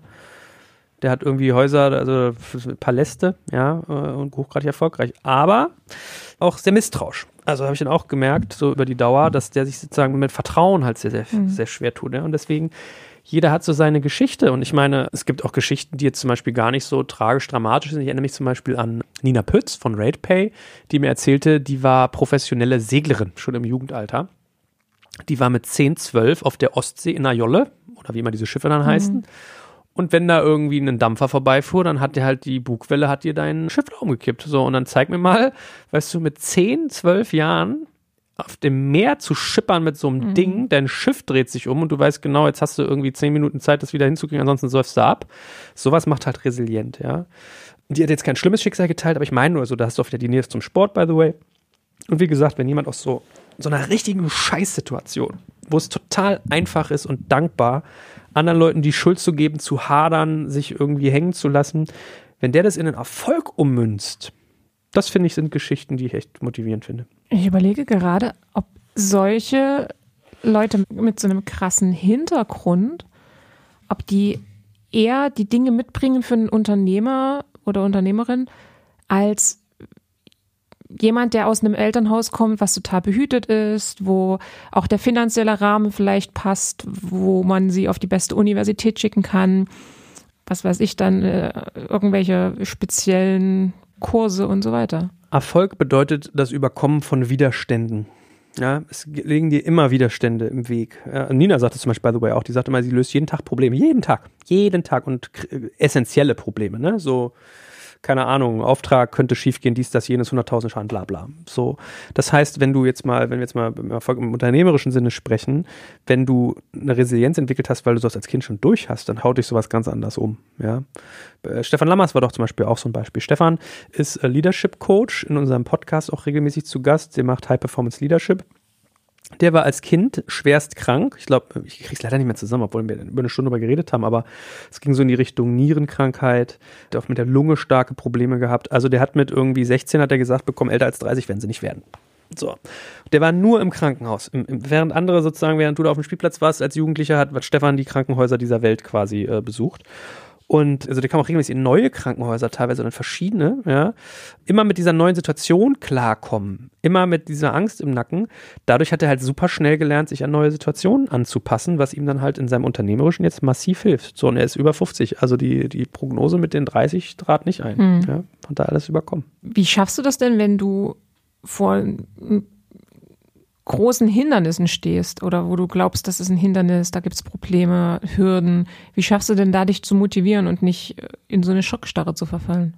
Ich ignoriere es teilweise einfach. Also ich lasse einfach den Gedanken gar nicht. Ich, ah, bin ich manchmal naiv, so das hilft. Naivität hilft sehr gut. Also manchmal male ich mir dann gar nicht aus, was alles passieren kann. Ich ignoriere dann, dass es kompliziert und schwierig ist und ich breche es vor allem in kleinere Teile auf. Ich glaube, das ist so der wichtigste Punkt. Ich frage die UnternehmerInnen bei mir auf dem Podcast so, wie gehst du mit Komplexität um? Und eine der besten Antworten ist halt so, ich zerlege sie in kleinere Teile. Da bist du wieder bei dem anonymen Alkoholikersatz mit äh, einen Tag nach dem Mhm. nächsten, ja. Oder gab mal so einen schönen Vortrag von so einem, der ist im Internet, glaube ich, ganz bekannt, wo so ein, so ein Militäronkel da irgendwie erzählt, äh, solltest jeden Tag dein Bett machen. Weil egal, was mit dem Tag ist, wenn er erfolglos war, hast du eine Sache schon mal geschafft, nämlich dein Bett zu machen. Wenn du was noch mehr geschafft hast, umso besser. So, von daher mit, mit kleinen Schritten zu starten, komplizierte große Dinge in kleinere Teile zu zerlegen, dann werden sie angehbar. Und dann ist es für mich ehrlich gesagt auch noch so ein Fall von Choose Your Battles. Also such dir die Schlachten, die du schlagen willst, aus. Es, es macht jetzt keinen Sinn, jede Schlacht partout schlagen zu wollen aus Sturheit. Also da darf man auch drüber nachdenken, welches Gefecht lohnt sich wirklich auszutragen. Gibt es bei dir was in der Vergangenheit, wo du sagst, da würdest du sagen, da bist du dran gescheitert oder da hast du äh, dich da nicht bis zum Ende damit auseinandergesetzt? Bist einen Rückzug gegangen? Naja, also eine Sache, wenn, wenn ich Sachen falsch gemacht habe, dann in der Regel in Bezug mit Menschen, also im Sinne von Führung von Mitarbeitenden, dass ich mir manchmal zu viel Zeit gelassen habe. Also ich hatte zum Beispiel bei einer Firma, wo ich war, war hatte ich eine Angestellte, die saß vor mir, sollte eine Führungsrolle übernehmen. Ich habe gemerkt, so, boah, das wird für dich richtig anstrengend. Das ist irgendwie unangenehm. Ich habe es gemerkt, dass so ein Mismatch bei manchen Sachen habe ich gedacht, ah, aber das ist vielleicht für dich eine Herausforderung. Das ist so der nächste logische Schritt. Disclaimer, nein, war es nicht. Ja, es war einfach nur nervig. Es war anderthalb Jahre anstrengend und stressig und Zusatzbelastung unnötigerweise. Und es hat auch das ganze Team runtergezogen. Das sind so Klassiker, dass du sagst, ein voller Apfel verdirbt den ganzen Korb und so weiter. Und deswegen immer wie ein Pflaster schnell abziehen. So, aber ganz ehrlich, da sind wir, würde ich mir nicht verwehren, sondern das war eine Lehre, die ich machen durfte. Von daher, das war das eine. Und das andere, was ich jetzt manchmal so merke, ist, dass mir so das Thema Risikoaversion lange im Weg stand, dass ich halt manche Risiken nicht war, bereit war einzugehen ist ja kein Selbstzweck, ja. Risiko ist ja jetzt nicht auch, das darf man ja auch nicht übersehen.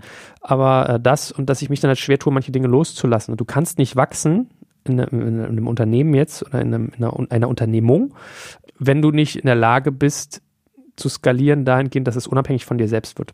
So, das ist irgendwie diesen Kontrollwahn loszulassen, alles selber machen zu wollen. Es ist ganz oft so, dass du als Gründer Sachen besser machst. Ja, wenn, mhm. wenn du dir das ausgedacht hast, verkaufst du es am Überzeugung, das ist doch klar.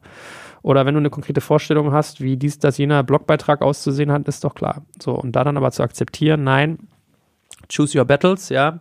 Das hier ist nicht kriegsentscheidend. Das ist okay, wenn es 60 Prozent schlechter ist. Oder na, 60 ist vielleicht ein bisschen viel, aber 30.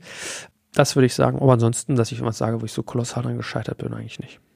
Manchmal, vielleicht ist es ja sogar fast manchmal ein Malus. Also, wenn zum Beispiel so die erfolgreichen Investoren in Amerika, wenn da ein Gründer kommt, der noch nicht mit einer Sache gescheitert ist, äh, haben die eigentlich nicht so einen Bock, den zu finanzieren. Mhm. Was sehr undeutsch ist, by the way. Ne? Wir sind das Volk der Dichter und Denker und wir sind das Volk der Ingenieure. So, und Dichter und Denker sind intelligent. Wenn die Fehler machen, das kommt irgendwie ungeil, das kommt nicht so äh, cool daher. Und wenn du als Ingenieur einen Fehler machst, dann sterben vielleicht sogar Leute. Mhm. Deswegen ist es sehr undeutsch zu sagen, ich bin da gescheitert, ich habe da einen Fehler gemacht. Das wird ja manchmal so ein bisschen zelebriert, so, ah, eine Fuck-Up-Night, cool und so und Fehlerkultur und bla. Führt uns fast in einen neuen Themenkomplex, ja. Aber sich mal zu fragen, es, es gibt ja, Stefan Lammers hat es neulich ganz schön zu mir gesagt, es gibt ja Fehler, die sind werttreibend und und das sind Fehler, die sind wertschmälern. Das ist so eine andere Skala, ja. Der einzige Fehler, den du eigentlich nicht machen möchtest, sind mutwillige Fehler. Also, dass jemand mit Absicht Dinge tut, von denen er weiß, dass er sie nicht tun soll. Alle anderen bringen dich eigentlich weiter. Und dann geht es halt darum, den Fehler nicht mehrfach zu machen und daraus zu lernen. So. Und das ist manchmal schade, dass es auch so diese, diese deutsche Häme gibt, ja, wenn jemand mit was gescheitert ist, dann. Kennen Sie diese Geste, wenn man einen Zeigefinger mit dem anderen so rüberstreift? So? Mhm. Ich weiß gar nicht, wie man dazu sagt. Das ist halt sehr schade. Das hat man als Kind immer gemacht, ne? Wenn jemand ja. sich wehgetan hat oder so. Oder jemand verpetzt oder sowas. Aber darum geht es doch. So, äh, das, es gibt diesen schönen Satz, fail early und fail often oder von Edison, fail your way to success. Weil äh, hier dieses Buch, was ich über die Samwase mal geschrieben habe, da war ja die Logik die, du rennst ganz schnell in eine Richtung weil wenn es die richtige Richtung ist, ist super, dann bist du vorne weg. Und wenn es die falsche Richtung ist, dann bist du aber der Erste, der erfährt, dass sie falsch ist und kannst schnell in die andere Richtung laufen. So, und in der Logik darf man sowas ja betrachten. Von daher äh, ist mir manchmal nicht so ganz erschließlich, warum irgendwie alle Leute sich immer wie die Superheroes gerieren wollen. Also wenn ich auf Social immer teile, was ich was richtig Dummes gemacht habe, so dann kriege ich da eigentlich mal eher viel Sympathie. Du kriegst Applaus dafür, ja. ja, tatsächlich. So. Letzte Frage. Fühlst du dich erfolgreich? Ja. Manchmal, wie gesagt, das Thema Größe treibt mich so um. Da ist, glaube ich, irgendeine Geschichte noch nicht zu Ende erzählt, dass ich manchmal möchte so, wir haben so in der Regel, bei uns im Podcast haben wir gleich so 3.000, 4.000 Abrufe in den ersten vier Wochen und dann im ersten Jahr läuft, verdoppelt sich teilweise auf 8 oder auch mal auf 12.000. Ah, oh, wenn ich dann denke, oh, ich hätte gern 30.000 so im ersten Monat schon. Das ist doch so richtig durch die Decke ballern. Warum nicht? Und, mm, und dann merkst du, das ist doch aber gar was, what about it? Ja, als ich gestartet bin, habe ich auch mal gesagt, ich möchte nicht möglichst viele, sondern möglichst die richtigen Leute erreichen. Das habe ich mal nach außen gesagt, und dann habe ich mal gesagt, passt mal auf, ich mache hier das, die eierlegende Wollmilchsau. Ich mache beides, aber das sage ich euch noch nicht, das werdet ihr dann sehen. Das ist das Einzige. Aber nee, per se, ja. Ich, ganz ehrlich, ich glaube, das hattest du doch vorhin gesagt, anderen Menschen zu helfen, das klingt immer so schmierig, so schmierlappig, aber es macht große Befriedigung, finde ich, wenn ich jemanden sehe, die Sekunde, wo ihm ein Licht aufgeht, mhm. die Sekunde, wo irgendwie eine Veränderung eintritt, diese Dankbarkeit, ich meine, ich liebe so Makeover-Shows, ja. Wie cool ist das, wenn die irgendwie diese hässliche Drecksbude zeigen und dann gibt es so dieses Vorher-Nachher-Bild der Kamera schwenkt und auf einmal ist das da so super schön renoviert und alles sieht toll aus. Wobei das aber oberflächlich dann ist, ne? Das heißt nicht, dass es bei denen innerlich angekommen ist und sie das dann weiter tragen. Aber bei so einem Podcast, wenn du dann, oder das merke ich ja auch, wenn ich dann etwas erzähle und dann kommt im Nachgang jemand zu mir und sagt, das war total krass, total Augen öffnen, das hat mir so gut getan. Das geht bei mir runter wie Öl. Ja klar, geht jetzt gar nicht um das, es geht einfach um das Vorher-Nachher, um mhm. dieses, ich sage ja, ich mag, also das hat mir mein Gesangslehrer eigentlich so beigepult, weil ich meine, Christian, irgendwie dieses, ah, warum mich denn immer so getrieben, dieses immer Lernen und Wachsen, und das ist doch so irgendwie schwierig. Und meinte, nein, Joel, was Wachsen ist wertvoll. Bäume wachsen auch. Das Wachsen ist die Natur. Darum geht es im Leben. Du magst einfach Wachstum und Entwicklung. Das Wachsen ist, ist Entwicklung, genau. So, und deswegen äh, sind wir wieder bei den Fehlern. Fehler lassen dich wachsen, deswegen sind die wertvoll. Und dafür habe ich Passion. Und das bei anderen Leuten mit zu beobachten und anzustoßen und zu begleiten, oh, unglaublich Privileg. Und vor allem so diese, diese Neugier. Ich finde es so, ah, ich, ich lerne so schöne, tolle Dinge kennen. Das habe ich hinterher erst realisiert. Der gleiche Kollege, der zu mir reinkam, meint, du hast so ein geiles Leben hier, weil du so viel Sport machst und Familie und Beruf so toll zusammenbringst. hat auch gesagt, was für ein Privileg hast du denn bitte eigentlich? Du lernst ja jede Woche interessante Leute kennen. Ja, Mhm. stimmt. Stimmt. Und nur die Besten. Das macht manchmal natürlich auch was. Also wenn du hier den Kollegen hast, der sich die Käserei kaufen kann und du benchmarkst dich auf solche Leute und denkst so, äh, müsste ich jetzt schon viel krasser sein und so. Das erfordert auch eine gewisse Psychohygiene. Also du guckst auf meinen Podcast. ja, genau. die Verführung ist da, ja. Aber im Kern, nö, also super. Viel wichtiger ist, da bin ich auch noch glücklich. Ja, bin ich auch noch. Um dir noch eine Frage hinten reinzu. Du warst die vorletzte nur. Er muss immer das letzte Wort haben. Nee, heute hast du das. Ich danke dir. Ich kann jetzt nichts mehr sagen, weil du sollst das letzte Wort haben. Danke, ich danke dir auch. Danke, dass du da sein Sehr viel Spaß. Achso, tschüss. Das war Und Jetzt, der Podcast mit Mareike Kaczmarek. Schön, dass du dabei warst. Wenn du auch die nächsten Folgen nicht verpassen möchtest, dann abonniere meinen Podcast Und Jetzt und aktiviere die Glocke. So bleibst du definitiv auf dem Laufenden. Besuch mich gerne auf meiner Website www.undjetzt.de. Dort kannst du dich auch in meine Newsletter eintragen und erhältst regelmäßig spannende News und Behind-the-Scene-Einblicke zum Podcast. Wenn du Fragen oder Anmerkungen zu und jetzt hast, dann kannst du mir auch gerne eine E-Mail schreiben an hallo@undjetzt.de. Und jetzt bis bald, deine Mareike.